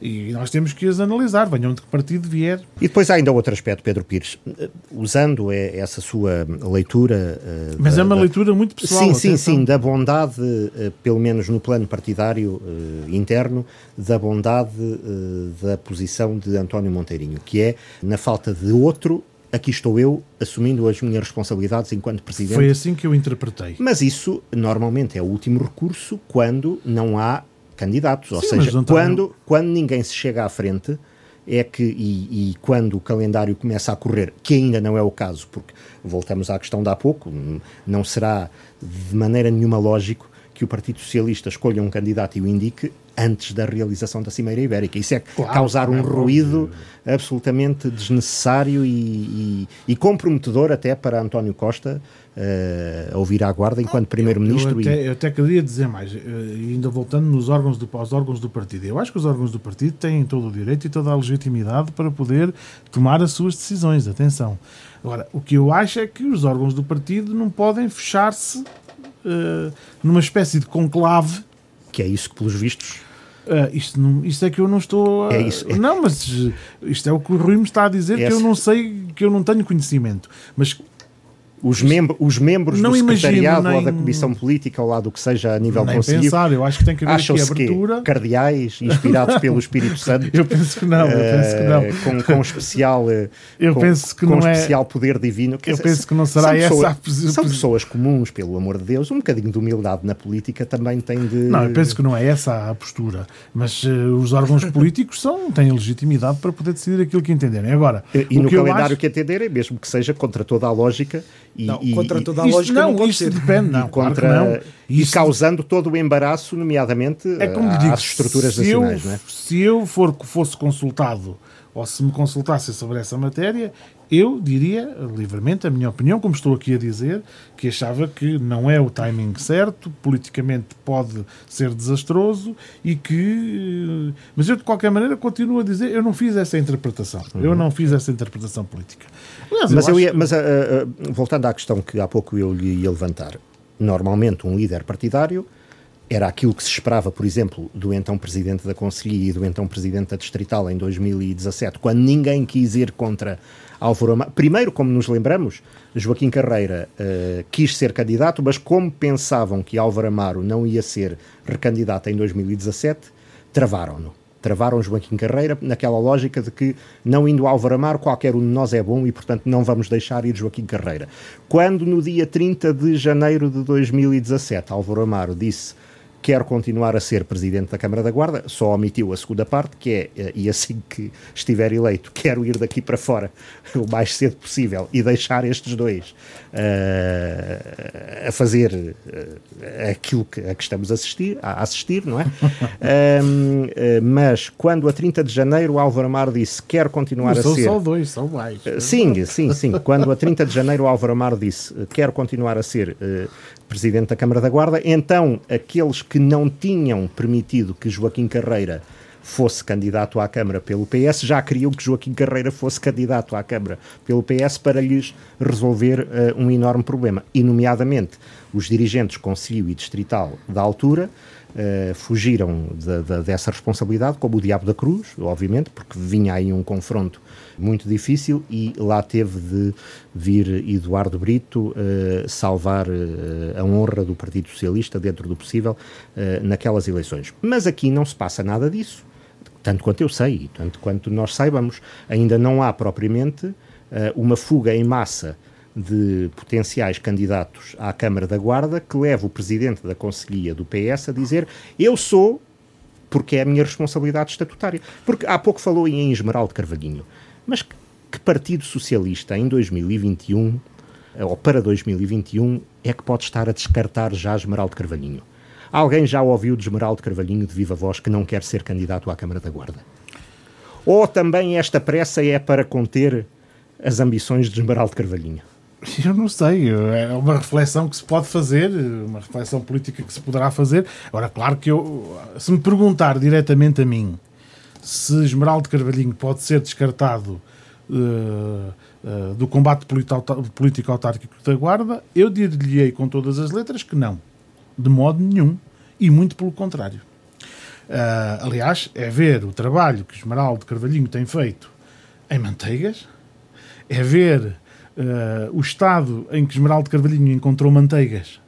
E o estado em que deixará manteigas, deixará, se deixar, se não continuar, se, enfim, não sei. Quando deixar. Há uma certeza que, que podemos ter, Esmeraldo todos, Carvalhinho todos será sempre. Deixaremos. Eh, há uma certeza que, que podemos ter, Esmeraldo Carvalhinho será certamente sempre candidato a autárquico, seja, seja eh, que mais não seja em manteigas, digo eu. Uh, agora, que há uma realidade que nós, que nós não podemos ser alheios, é, e eu que, que, que, de Gonçalo tenho os olhos muito virados para manteigas pela circunstância geográfica, um, e que durante muitos anos percebi a dificuldade de manteigas com taxas de emprego elevadíssimas, com problemas sociais gravíssimos, com e hoje olhamos para um para um território, para um conselho completamente virado virado ao contrário, eh, um conselho que, que, não tem desemprego, um conselho eh, que tem dificuldades em ter casas para arrendar para as pessoas que vão para lá trabalhar, eh, um conselho que está a atrair trabalhadores e famílias e casais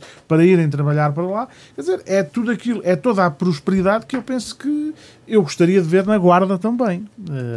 E aliás, não podemos também esquecer o trabalho político que Esmeraldo Carvalhinho teve enquanto vereador aqui na Câmara Municipal da Guarda.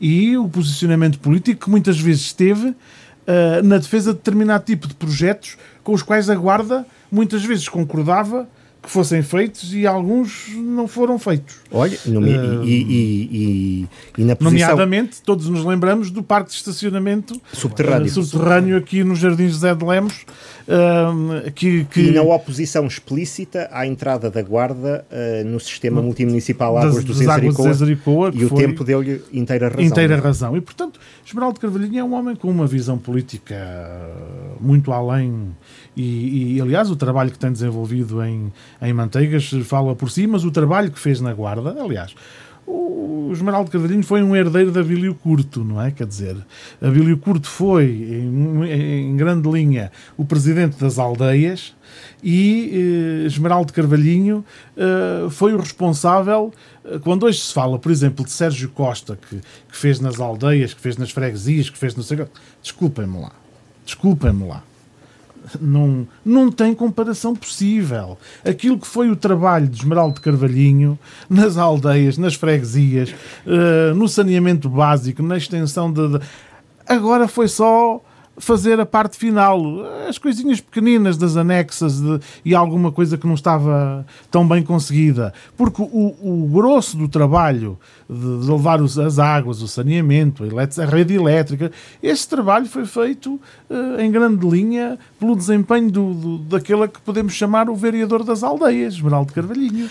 E eu sou testemunha disso, que fui presidente de junta nessa altura. Levado por ele, e, sim. E, e, fui... O que, me leva, uh, o que me leva para outra questão também relacionada com o potencial, com, com o capital político de Esmeraldo Carvalhinho uh, neste processo. Porque, repare-se, falou há pouco da forma como Álvaro Amaro abriu à sociedade em 2017, o que o levou a ganhar em todas as freguesias, uh, para a Câmara, não em todas as freguesias para as respectivas Assembleias de Freguesia, um, algo que só Abílio Curto tinha conseguido uma vez, na década de 80, uh, e o que levou a ter aquele 61%, esse sim absolutamente inéditos, em quaisquer eleições no Conselho da Guarda. Porquê? Porque em 2013, uh, muitos dos uh, candidatos dos então, dos antigos, ou muitos dos autarcas uh, do Partido Socialista, Nem sequer foram eleições. alguns de longa data, concorreram como independentes, o PS pediu a impugnação, o Tribunal Constitucional aceitou a impugnação e, portanto, não puderam ser eleitos. Durante os quatro anos seguintes, entre 2013 e 2017, o Partido Socialista andou a chamá-los traidores, a si em concreto, e a todos, e a todo, e a todos os outros, andou a chamá-los traidores. Em 2017, enquanto o Partido Socialista os chamava traidores, Álvaro Amaro, que não o PSD, Álvaro Amaro foi chamá-los, uns como independentes por listas do PSD, outros como até afiliados depois no PSD, outros como uh, lista, como integrantes de listas independentes apoiadas pelo PSD, ou seja, neste momento o PSD tem, entre tudo isto, 30 e tal juntas de freguesia. Destas 30 e tal juntas de freguesia, 16 são do PSD, as outras, podemos dizer, são do PS, originalmente, uh, ou provindas da, da, da, da matriz socialista, antigos autarcas do PS, os tais traidores, eleitos em listas do PSD ou apoiadas pelo PSD. Ora, Álvaro Omar já cá não está, traição por traição eh, foi depois o que se viu, eh, mas o PS, mesmo algum do PS que agora está no poder, ainda não perdeu, é, esses autarcas de freguesia ainda não se esqueceram do epíteto de traidores e, tudo, e toda. Eh, aliás, não nos esquecemos de alguns episódios, até protagonizados pelo atual presidente da, da Conselhia, na Assembleia Municipal, já neste mandato, eh, com autarcas que estão nestas circunstâncias. Ou seja, com quem é que esta, este conclave para usar a tal expressão que dos tais uh, uh, supostos iluminados que vão uh, por, que estão a horas ou a dias de, de, escolher o candidato à Câmara, com quem é que eles vão contar para um trabalho tão fundamental na definição de uma estratégia autárquica que é recuperar esses autarcas que fazem parte da história do Partido Socialista. Formar listas potencialmente vencedoras nas freguesias do Conselho da Guarda. No passado, contavam com Esmeraldo Carvalhinho, precisamente. Aliás, o Pedro Pires foi presidente da junta porque Esmeraldo Carvalhinho o foi buscar para ser uh, presidente de junta pelo, pelo Partido Socialista, Exatamente. que andava cobiçadíssimo. Aliás, Ana Manso, em 2001, queria que Pedro Pires fosse candidato à junta de freguesia de Gonçalo, apoiado pelo PSD, bem sabendo que podia ter feito toda a diferença e, porventura, em, em 2001, 2001. Uh, o PSD eh, esteve a uma unha negra de, de ganhar essas eleições. Depois disso, obviamente, hoje há um dirigente distrital que é um dos pares destes uh, presidentes de junta de que eu estou a falar, que é o, o dirigente distrital Pedro Pires. Mas, uh, tirando Pedro Pires e tirando o Esmeraldo Carvalhinho, quem é que no PS atual tem capacidade de ir bater à porta dos autarcas de freguesia e formar boas listas. Quer dizer, há sempre, toda a gente tem um primo, uma prima, um tio, um conhecido, mas quer dizer, formar listas só para ir a jogo e para dizer que se formam, portanto, há aqui coisas um bocado estranhas, não há, em termos de... Não, eu, eu penso que, é, sem dúvida, que o Esmeraldo Carvalhinho tem esse perfil de conseguir congregar, reunir e será um candidato, poderá ser um candidato agarrido, que é, que é de facto aquilo que.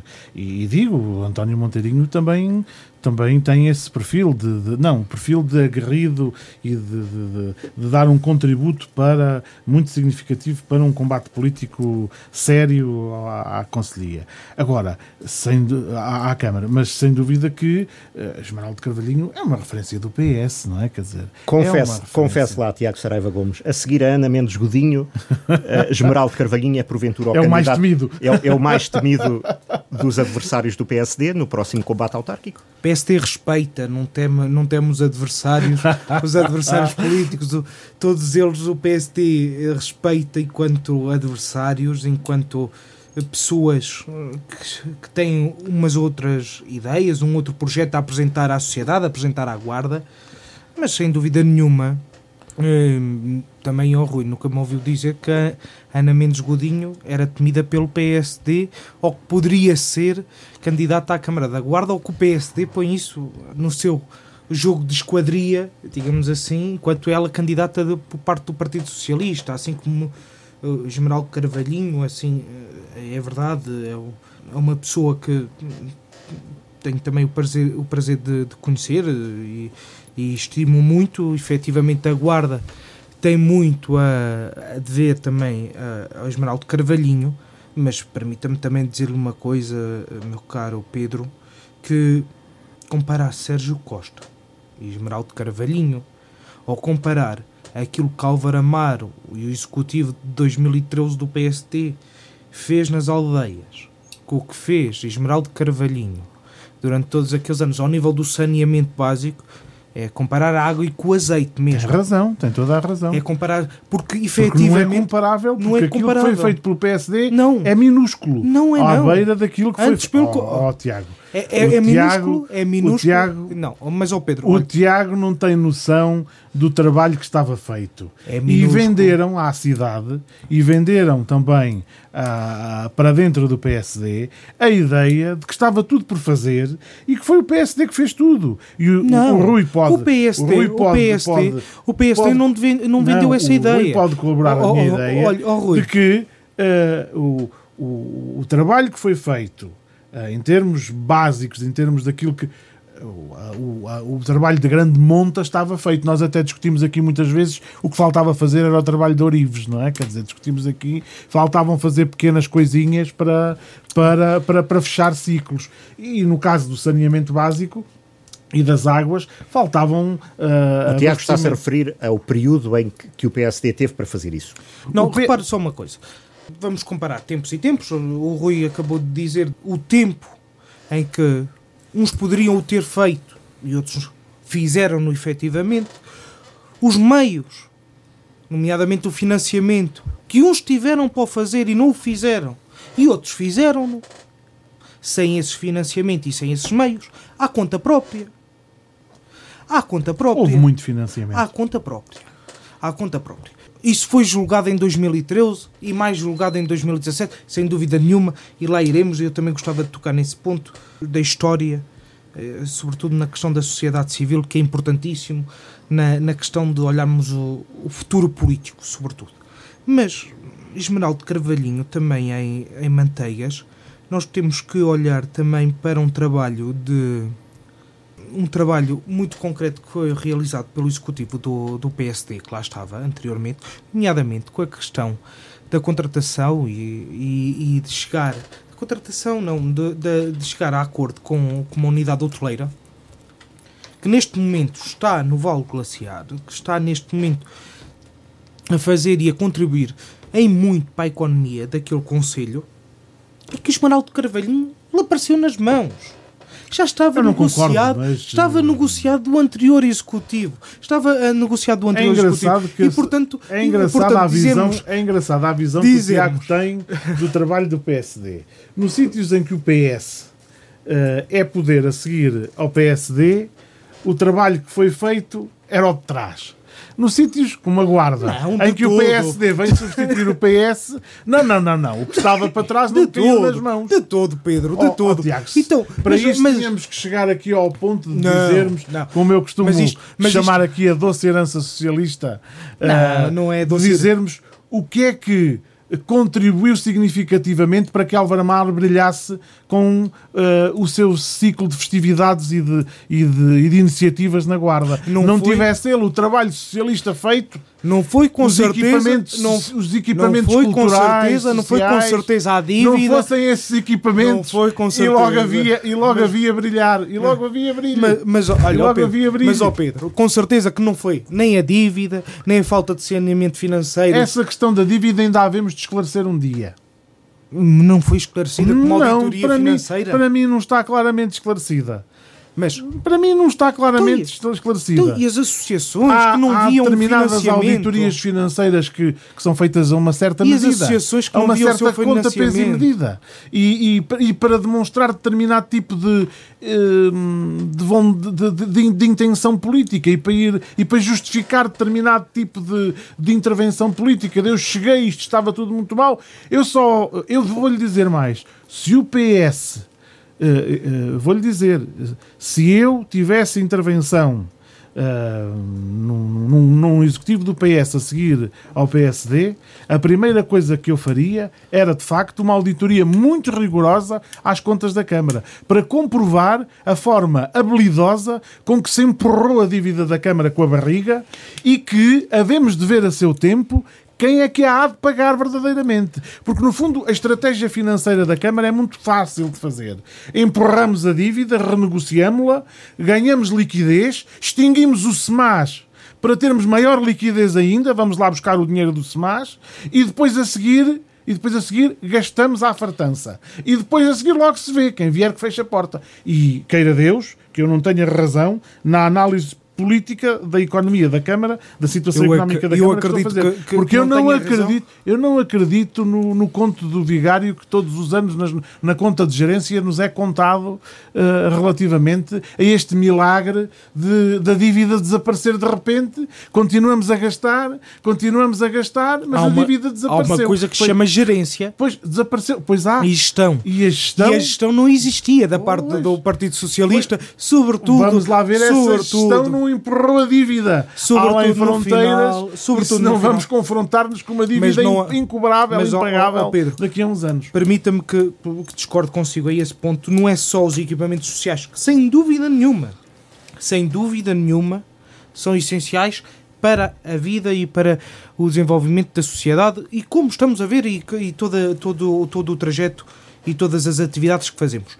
Mas muito mais importante que isso é termos as associações, as coletividades, as pessoas, as freguesias empenhadas em fazerem essas em- empenhadas em fazer e em colaborar mas com a, com, Tiago. com- com a Câmara Isso não é Municipal. mérito nenhum do PSD. Isso é uma tradição Não, do não. PS. Não, Aliás, o, o- Eu se havia recordo- tradição eu recordo no- no último- no último mandato do PS era o envolvimento com o associativismo. Mas no último mandato isso não acontecia. Ah, mas o último mandato, meu caro, o último mandato foi uma coisa muito esquisita. Então é a doce herança socialista. Não, mas a doce Ou herança- amarga. Não, doce. Ou amarga. muito doce. Amarga. Muito doce. Tentar com Muito doce. amarga, tentar tentar tentar o voltar último mandato foi Tentar- uma coisa esquisita, pronto. Olha, tentar- Acontece aos melhores. tentar dar as mãos entre associações, coletividades com a Câmara Municipal de costas desavindas como estavam há tanto, tanto- há tanto e tanto tempo. Portanto, se calhar é essa a amarga, social, a amarga herança Não, socialista. não, é doce. Doce a herança socialista. E tão doce que Para permitiu... PSD para o que PSD foi muito doce. Que permitiu ao PSD fazer, fazer o brilharete que fez. Não, para o PST foi Vamos- muito doce porque ganhou e transformou a guarda. Vamos avançar. Já falámos do estado da união ou da desunião eh, Do- do PS. do PS. Começou o Tiago Saraiva Gomes a fazer a análise que já deu pano para mangas. É verdade. E agora, Pedro Pires, o estado da união ou da desunião do PSD, que, eh, fruto também das circunstâncias do desaparecimento de Tiago Gonçalves, teve de eh, nomear eh, uma nova liderança para eh, o grupo eh, municipal, na, na o grupo na Assembleia Municipal. Portanto, tem sido eh, uns meses de escolhas, tem sido uns meses de opções internas, de luta interna, confronto interno mais ou menos explícito. Que PSD é este, na sua ótica, que se prepara, eh, por exemplo, para eh, se mostrar na primeira reunião da Assembleia Municipal da era pós-Tiago Gonçalves? Esta poderá vir a ser uma sessão da Assembleia Municipal onde muita gente use aquela expressão que há pouco aqui citávamos. E se aqui estivesse o Tiago Gonçalves, o que diria disto? Ah, sim, não tenho dúvidas absolutamente nenhumas. Aliás, o PSD surpre- tem-me surpreendido todos os dias eh, eh, e, e- e- de facto a des- a desunião não pode ser mais. e por muito que o Tiago queira aqui mostrar um partido, um PSD unido, é facilmente perceptível que o PSD, para além de tudo aquilo que é público, está francamente desunido. Aliás, eu vou, vou até pegar, e antes de ir à Assembleia Municipal, uma coisa muito simples, num aspecto muito simples, que até tem a ver aqui com, com, com o Tiago. É vermos, por exemplo, uh, o tipo de intervenção política que é feito que é feita pela Conselhia do PSD e o tipo de intervenção política que é feia, feita pela Conselhia da JSD, que são coisas completamente diferentes. Qualquer pessoa minimamente capaz de fazer análise política percebe que, enquanto que num lado, a Conselhia do PSD, o foco é claramente a descredibilização de Carlos Chaves Monteiro, uh, Uh, e a, a, tentativa de desestabilização do PS uh, para se mostrar aos órgãos nacionais que se está a fazer oposição mas que verdadeiramente a oposição que se está a fazer é ao Presidente da Câmara. Mas para fora fazem-se conferências de imprensa a, a, a, digamos assim, a bater politicamente no PS para fazer de conta que está a fazer oposição ao PS ou para fazer de conta que está a fazer o contraponto ao Partido Socialista. Quando, na verdade, depois, internamente, na, na naquilo que é a atuação política do, do vereador sem pelouros, uh, se percebe clarissimamente que a oposição é desse vereador sem pelouros ao Presidente da Câmara. Claramente, só não vê quem não quer. E, e, e depois vemos a atitude da Conselhia da Juventude Social Democrata, que pega em temas com cabeça, com pensamento, com, com linha, com coerência, com, com capacidade de análise, uh, faz oposição construtiva, pega naquilo que efetivamente é relevante e deixa para trás a política, eh, enfim, a política caseira, propriamente dita. Uh, e essa, esse é um. Qualquer pessoa que, que goste de fazer análise política, isto salta aos olhos, é evidentíssimo. Uh, para além disso, depois temos o, o resto dos contornos. O vereador sem pelouros, que em vez de se preocupar em ser presidente da Conselhia, e fazer o seu caminho político pelo protagonismo de presidente da Conselhia, preocupa-se em fazer o seu caminho político pela linha do vereador sem pelouros, isto é uma coisa extraordinariamente interessante de analisar, porque eu vou ser muito franco, eu se fosse presidente da Conselhia do PSD, preferiria muito mais fazer o meu caminho político pelo lado de presidente da comissão da, Conselhia do PSD e afirmar o projeto político do PSD uh, mesmo com algumas divergências com o Presidente da Câmara, enfim, é da vida, do que fazer o, o projeto político como vereador sem pelouros, que é uma coisa sem significado nenhum. Verdadeiramente é uma coisa sem significado político nenhum, é uma coisa vazia. É um valor sem. É, um, é, é uma coisa. Enfim, vai lá. Porque repare-se na inutilidade da função de um vereador sem pelouros do mesmo partido. Das duas, uma. Ou vai lá para repreender o Presidente da Câmara e para pôr a nu as fragilidades do Presidente da Câmara e do próprio partido a que preside, na relação com, com o líder do Executivo eleito pelo PSD e que é o líder do projeto político que diz que quer cumprir até ao fim, isto é completamente antagónico. Por um lado, disse: Eu estou aqui para honrar o projeto político pelo qual fui eleito, mas depois vai saber e aquilo que está a fazer na, na, na, na reunião, nas reuniões de Câmara é a fazer o contraponto daquilo que é a atuação da Câmara PSD. E depois publica os tais vídeos que eh, muito, muita, muita, hum, muita tinta tem feito correr mesmo dentro do próprio PSD, eu acho que se o presidente do PSD não se apercebeu disso, eu explico-lhe aquilo que eu ouço dos militantes do PSD, alguns dos quais são meus amigos, e, e na rua me dizem que aquilo é completamente ridículo. Completamente ridículo. Acho que só ele é que ainda não percebeu o, a figura ridícula que faz a, apresentar aqueles vídeos. Mas isto é a opinião de muita gente do PSD, não estou a dizer. Já nem vou dar aqui a minha opinião, que me escuso de dar. Um, e, e, depois, escusa-se de fazer o trabalho político que tem que ser feito para andar a fazer o trabalho político do vazio, que é um vereador sem competências. Quando tem essa, essa, esse protagonismo maior, ou que deveria ser o protagonismo maior, que é ser um presidente de uma, de uma estrutura partidária. Não sei se me estou a fazer entender, ou se... mas a verdade é que esta é a análise política que, que, se, me, que se me apraz fazer. Depois, outro ponto. Dizem as más línguas que esta semana veio almoçar à guarda o, ex-presidente Álvaro Amaro. ouvi dizer, não sei se veio, se não veio, vou acreditar que sim. E vou acreditar porque me disseram que foi almoçar a um restaurante aí da cidade e que esteve a almoçar com dirigentes do PSD. Hum, coisa estranha. Estava lá o chefe de gabinete do Presidente da Câmara, mas não estava o Presidente da Câmara. Coisa estranha. Não posso deixar de achar isto estranho. Dir-me-ão, ah, mas desculpem-me lá, o chefe de gabinete do Presidente da Câmara é o Presidente da Distrital do PSD. Pois é verdade, eu até me esquecia. Mas a verdade é que não deixa de ser uma coisa estranha, porque me dizem que não esteve lá. Pronto, mas foi o que me disseram. Eu não sei se é verdade. Fica-se aqui pela especulação alguém que possa esclarecer, se, se entenderem que é interessante esclarecer.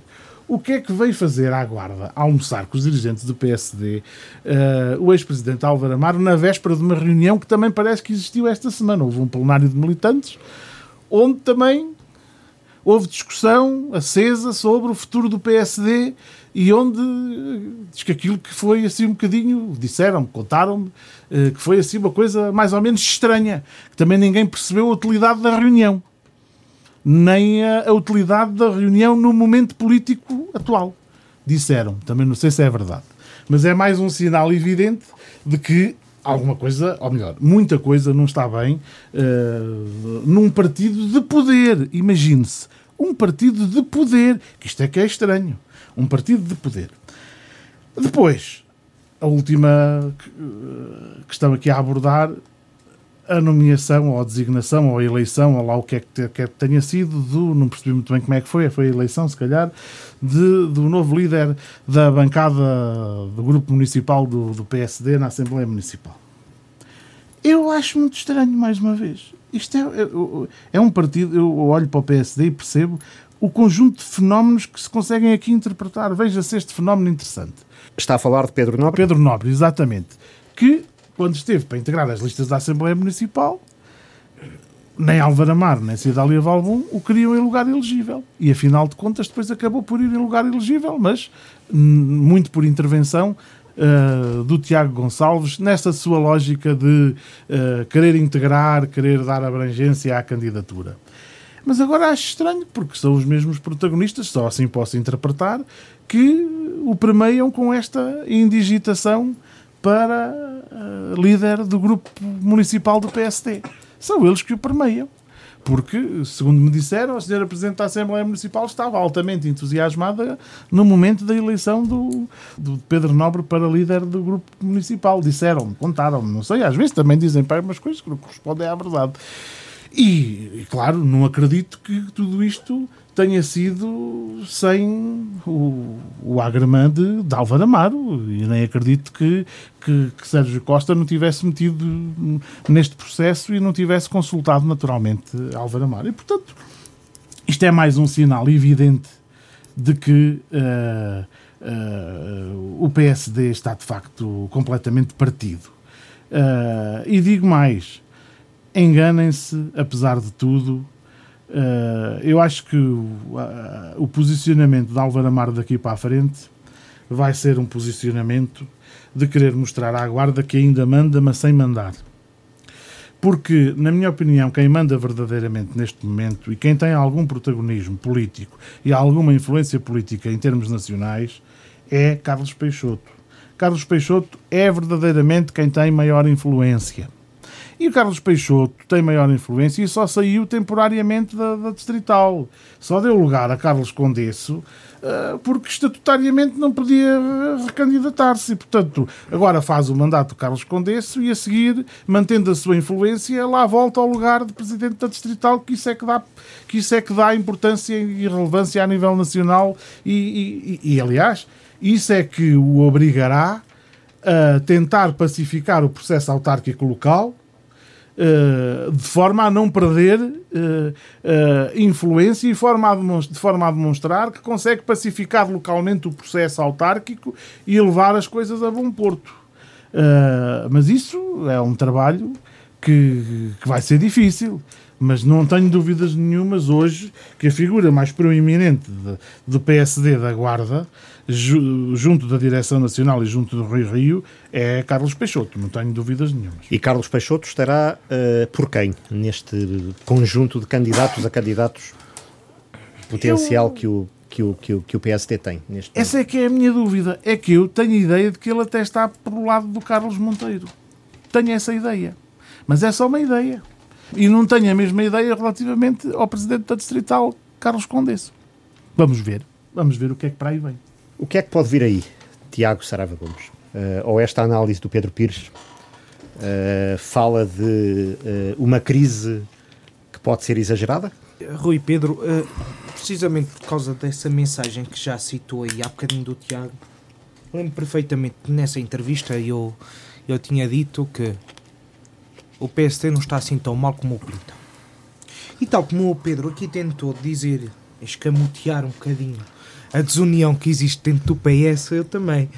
Não é descamotear, mas vou dizer que efetivamente o PST não está assim tão mal como alguém o quer pintar. O PST tem, tem, é claro que é a responsabilidade que tem para a guarda.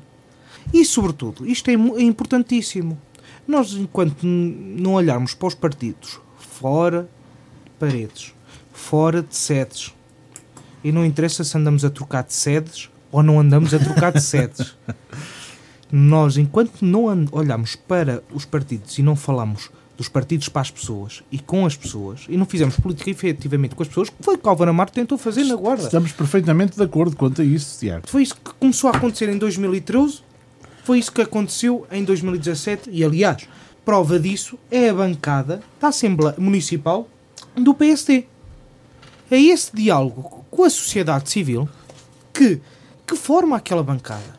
Aquela bancada é constituída de, desde militantes do PSD, desde simpatizantes do PSD, desde militantes do PS, desde simpatizantes do PS, de toda a parte. E, é, e essa foi essa bancada que efetivamente numa reunião se pronunciou contra a escolha do líder. Foi uma reunião que houve, uma reunião de bancada, e essa bancada pronunciou-se contra a escolha do, do, do líder de bancada, Pedro Nobre, ao qual desejo, a partir Hum, daqui dos microfones da rádio também ah, todo, todo, também, o sucesso, todo, sucesso, todo o sucesso enquanto líder da bancada. Dele é o sucesso da guarda. Exatamente. E sobretudo o sucesso dele é o sucesso da guarda e já na altura, e estavam aqui a falar acerca de, de 2017, e o Pedro estava a referir isso em 2017, mas também em 2017, depois das eleições, sei que Tiago Gonçalves também, tendo ele sido eleito e, o escolheu digamos assim, para o lugar, aquele lugar que, que não tem propriamente, não é um lugar de direção de bancada, existe efetivamente eh, a liderança da bancada, eh, do grupo municipal, que nem é bancada, é grupo municipal, existe efetivamente o, o, o líder, isto está no regimento da Assembleia Municipal, existe a figura do líder, não existe propriamente uma direção de bancada. Isso é, é o, o líder sim escolhe um, um, conjunto de membros nas bancadas, na, nos grupos municipais acontece isso, é que o, o líder escolhe-se um grupo de, de, elementos para que o ajudem no de desenrolar dos trabalhos. Eu sei que o Tiago, e tive a oportunidade de, de assistir a isso, também o convidou a ele, Pedro Nobre, na altura para, assim como escolheu toda aquela equipa fantástica que o acompanhou e mais uma grande um grande trabalho, uma grande liderança do nosso Tiago Gonçalves, do grupo municipal do PSD, e que permitam o desabafo, tanto, mas tanto, e em jeito de brincadeira, tantas vezes dizia que também havia uma, uma subbancada jovem, tantas vezes o ele aqui disse, sim, sim, disse ao microfone destas rádio, desta vezes. rádio, também eu agora eu quero dizer aqui e lhe agradecer esse reconhecimento, não só enquanto líder da bancada, enquanto líder do grupo municipal, mas também enquanto incentivador de, da nossa intervenção política enquanto jovens. E é precisamente por aqui que também ia pegar depois por causa do projeto. Que é este projeto? Guarda com Futuro de 2013, Guarda Confiante de 2017. E vamos a ver o que é Guarda em 2021, mas terá sempre isto. E esta é a responsabilidade do PSD. E esta é a responsabilidade do PSD até ao fim. Só pode ser assim. Só pode ser assim. Não pode haver outra via. E, portanto, um, o plenário, hum, ao qual eu, enquanto militante, sem responsabilidades dentro do PSD, sim responsabilidades dentro da JST, mas ao qual também participei, foi isso que, do qual saiu. Foi um sentimento de unidade, um sentimento de que era necessário preparar-nos, unirmos-nos Quer-se criar um caso onde ele não existe, que é o caso de termos dois PSDs. Não existem dois PSDs. Existe. O PSD da Câmara e o PSD do partido. Ah, não, existe, existe. Não, não. não. Há E existe um militante que é presidente de Câmara e que chama Carlos Chaves Monteiro e que nós nos orgulhamos e muito dele ser presidente de Câmara. E existe um militante chamado Sérgio Costa que é presidente da Conselhia do PSD. Não são dois PSTs. É um PST, é um PST que ganhou em 2013, é um PST que recebeu o voto maioritário em 2017, é um PST que luta dia a dia, com responsabilidades acrescidas, com todos os seus membros, na, uh, em todos os órgãos onde está, para Mas, a luta Tiago, da guarda. Como é que analisa, como é que analisa por exemplo, Mas, a intervenção do, do, dos vereadores sem pelouros uh, em ataque permanente ao Presidente da Câmara nas reuniões de Câmara? A dizer que isso não era assim, o projeto não era assim, isso não está a ser fiel ao projeto que nós tínhamos feito, isso não foi nada assim, aquilo não era assado. Como é que analisa isto? Como é que se faz? Isto é uma análise clara da oposição. Aliás, o, presidente Carlos Chaves Monteiro tem dois, duas, dois grupos de oposição. Tem o PS por um lado e tem o Sérgio Vereador sem pluro Sérgio Costa por outro. Para mim isso é claríssimo. Mas também lhe digo, quanto mais o PSD seja pelo Sérgio Costa, seja pela Cidália Valbon, seja pelo, ex-presidente Álvaro Amar, seja por todos aqueles que estão contra o, o Carlos Chaves Monteiro, quanto mais o imularem, mais farão dele candidato à Câmara. Disso não há dúvidas. E quando derem conta, já não têm espaço de manobra para serem candidatos a nada. Quanto mais o imularem, quanto mais o fizerem o Carlos Chaves Monteiro nem precisa de fazer nada, só precisa de estar calado, sossegadinho, uh, fazer o que lhe compete enquanto Presidente de Câmara até ao fim do mandato e a emulação que os outros lhe fazem cá fora cria no, no, na população um sentimento, eu não lhe queria chamar de pena, mas de uma certa enfim, para se perceber bem, uma certa simpatia, uma certa simpatia, complacência, coitado do homem, e quando dá conta está eleito. Quer dizer, oh, oh, oh Pedro, mas repare, e vou utilizar aqui até, até uma frase que nem é minha. Isto não pode ser o projeto do Tiago, do Rui, do Pedro. Não, tem que ser um projeto assumido concretamente. E é um projeto assumido concretamente que é isso que o PST defende. E o PST, olha, lá está, a grande diferença entre o PS e o PST a maior diferença é que nós estamos no poder, isso sem dúvida nenhuma. e é um trunfo muito importante que não se deve desvalorizar. Isso exatamente. É um isso, é um aviso ao PS. Isso, e isso não se deve. que era o aviso que eu há bocadinho estava a, a, querer, a querer chamar que. Atenção, que agora não são favas contadas.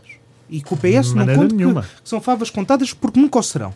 E porque o PST assume sempre essa responsabilidade. Agora, enquanto o, o, o PST tem a responsabilidade concreta de que sabe que assumiu um projeto em 2017 e sabe perfeitamente que esse projeto, sem dúvida nenhuma, foi. foi querem utilizar a palavra decapitado. Não foi decapitado. Mas é essa a mensagem que todos os dias não nas é reuniões de Câmara é passada pelo vereador Mas sem pelouros. ele não foi decapitado. O projeto não está a ser seguido. O projeto, há alertas. O projeto, em o cada projeto, reunião há mais um alerta. Mas, mas olha, ó Pedro, Nesta, por acaso, não. Pois, Sérgio Costa entrou disseram, mudo e saiu calado. Também me disseram que não disse nada, nem falou à imprensa, não, não foi? O projeto do PST e o projeto Guarda Confiante não é... Ia com pressa para o almoço. Foi de manhã. Estou a brincar. Não, foi depois do almoço. Foi depois do ah, almoço. pode ter decorrido de alguma coisa que se tenha passado nesse Problemas almoço. digestivos. Nesse almoço Também com Álvaro Amaro. Mas lá está. Vocês são terríveis. Vocês são terríveis a esse ponto. Porque é assim, há muita gente que quer dar essa imagem de que Álvaro Amaro saiu e não adianta nós falarmos aqui se é bom, se é mau, se é excelente. O projeto não é de um só homem. O projeto é de uma equipa. O Pedro há bocadinho falava que o Alexandre Lote, por exemplo, não, não conseguiu atuar politicamente. Não, é uma pessoa que gosta de atuar a equipa. A equipa. Assim.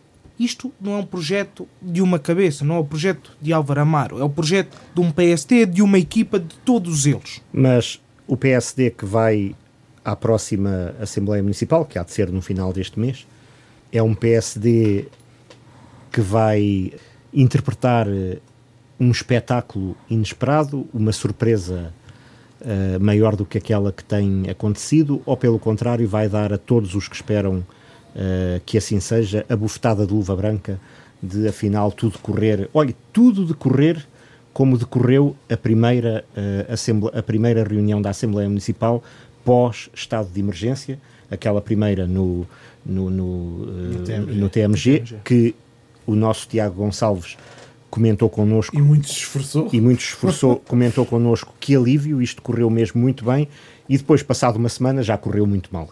Que Assembleia Municipal será esta do final de setembro? A primeira de junho, consolidando a primeira de junho ou consolidando mais a segunda de junho? Eu acredito, eu acredito que, que, será, que será a primeira de junho, porque o PST, e não é só o PST, é toda aquela bancada de pessoas eh, que estão e eu, eu, eu, tive nessa reunião de escolha de, de, líder e tive nessa reunião de, de bancada de grupo municipal e vi claramente a intenção e a vontade daqueles deputados municipais e presidentes de junta em que o projeto assumido por todos é para levar até ao fim. O projeto assumido por todos é para ser defendido. Cada um com a sua identidade, são deputados municipais, ouvem as pessoas. Devem ouvir as pessoas. Felizmente não estamos num partido com, com a lei da rolha. Todos nós nos podemos exprimir, todos nós, inclusive na própria bancada do PSD, todos nós nos podemos exprimir abertamente e todos nós nos sentimos abertamente possíveis de exprimir essa nossa opinião, seja através de, de moções, seja através de, de um próprio voto ou declaração de voto. E nós todos sabemos que os elementos da bancada do grupo municipal do PSD são não só do PSD, como eu já disse, mas também sabemos que são responsáveis da confiança que lhe foi depositada em cima. Que lhe foi depositada pelos eleitores. E isso é importantíssimo. E eu tenho a certeza absoluta que a responsabilidade, a dedicação e o respeito imperarão no, na próxima Assembleia Municipal. Tenho a certeza absoluta. Acredita, Pedro Pires? Vamos ver. Estou expectante. Estou expectante para ver a próxima Assembleia Municipal e para ver como é que vai ser eh, o equilíbrio das forças entre as fações do PSD, sem dúvida. Eu, por acaso, estou mais expectante noutra situação, visto que é? António Monteirinho já se assumiu. Como é que vai ser agora a sua postura enquanto líder, da, do, é do líder, grupo municipal? É líder do grupo municipal e, portanto, Mas a sua postura em, em, em a sobretudo... A postura de António Monteirinho tem, sempre da, tem sido da defesa de, da guarda e, e, uh, e tem assumido sempre uma postura de, de que o Partido Socialista está uh, para servir, caso seja preciso, de garante do projeto político da guarda até ao fim. O Partido Socialista tem-se assumido sempre como um defensor de que os mandatos são para cumprir até ao fim. E, portanto, esperemos é que o PSD consiga aguentar-se até ao fim e consiga cumprir Ai, o mandato até ao fim. Isso garanto. Isso é que eu tenho algumas dúvidas. O espaço de referência no debate político da Guarda entrou assim numa nova fase e hoje fizemos esta edição extra para nos encontrarmos no novo painel no dia em que passam dois meses sobre a morte de Tiago Gonçalves. Como podem imaginar, foi um enorme desafio emocional para todos nós, mas nem sabem o bem que nos fez este encontro e foi também um tributo à memória de um amigo, alguém cuja inteligência, ponderação e sensatez nos vai fazer muita falta, mas vai sobretudo fazer muita falta à Guarda e à política da Guarda. Assim, todos os intervenientes saibam estar à altura do legado de Tiago Gonçalves. Neste programa Quarto Poder, temos um novo painel para prosseguir, hoje com uma edição extra. Estejam de plantão, como dizíamos sempre, porque em estúdio ou por videoconferência vamos ter acontecimentos políticos relevantes nos próximos tempos que levarão a uma convocatória, a mais uma convocatória extra para aqui eh, analisarmos eh, o que houver a analisar. Tiago Saraiva Gomes, Pedro Pires, muito obrigado por este encontro num dia simbólico. Está assim apresentado o novo painel do grande debate político da Guarda.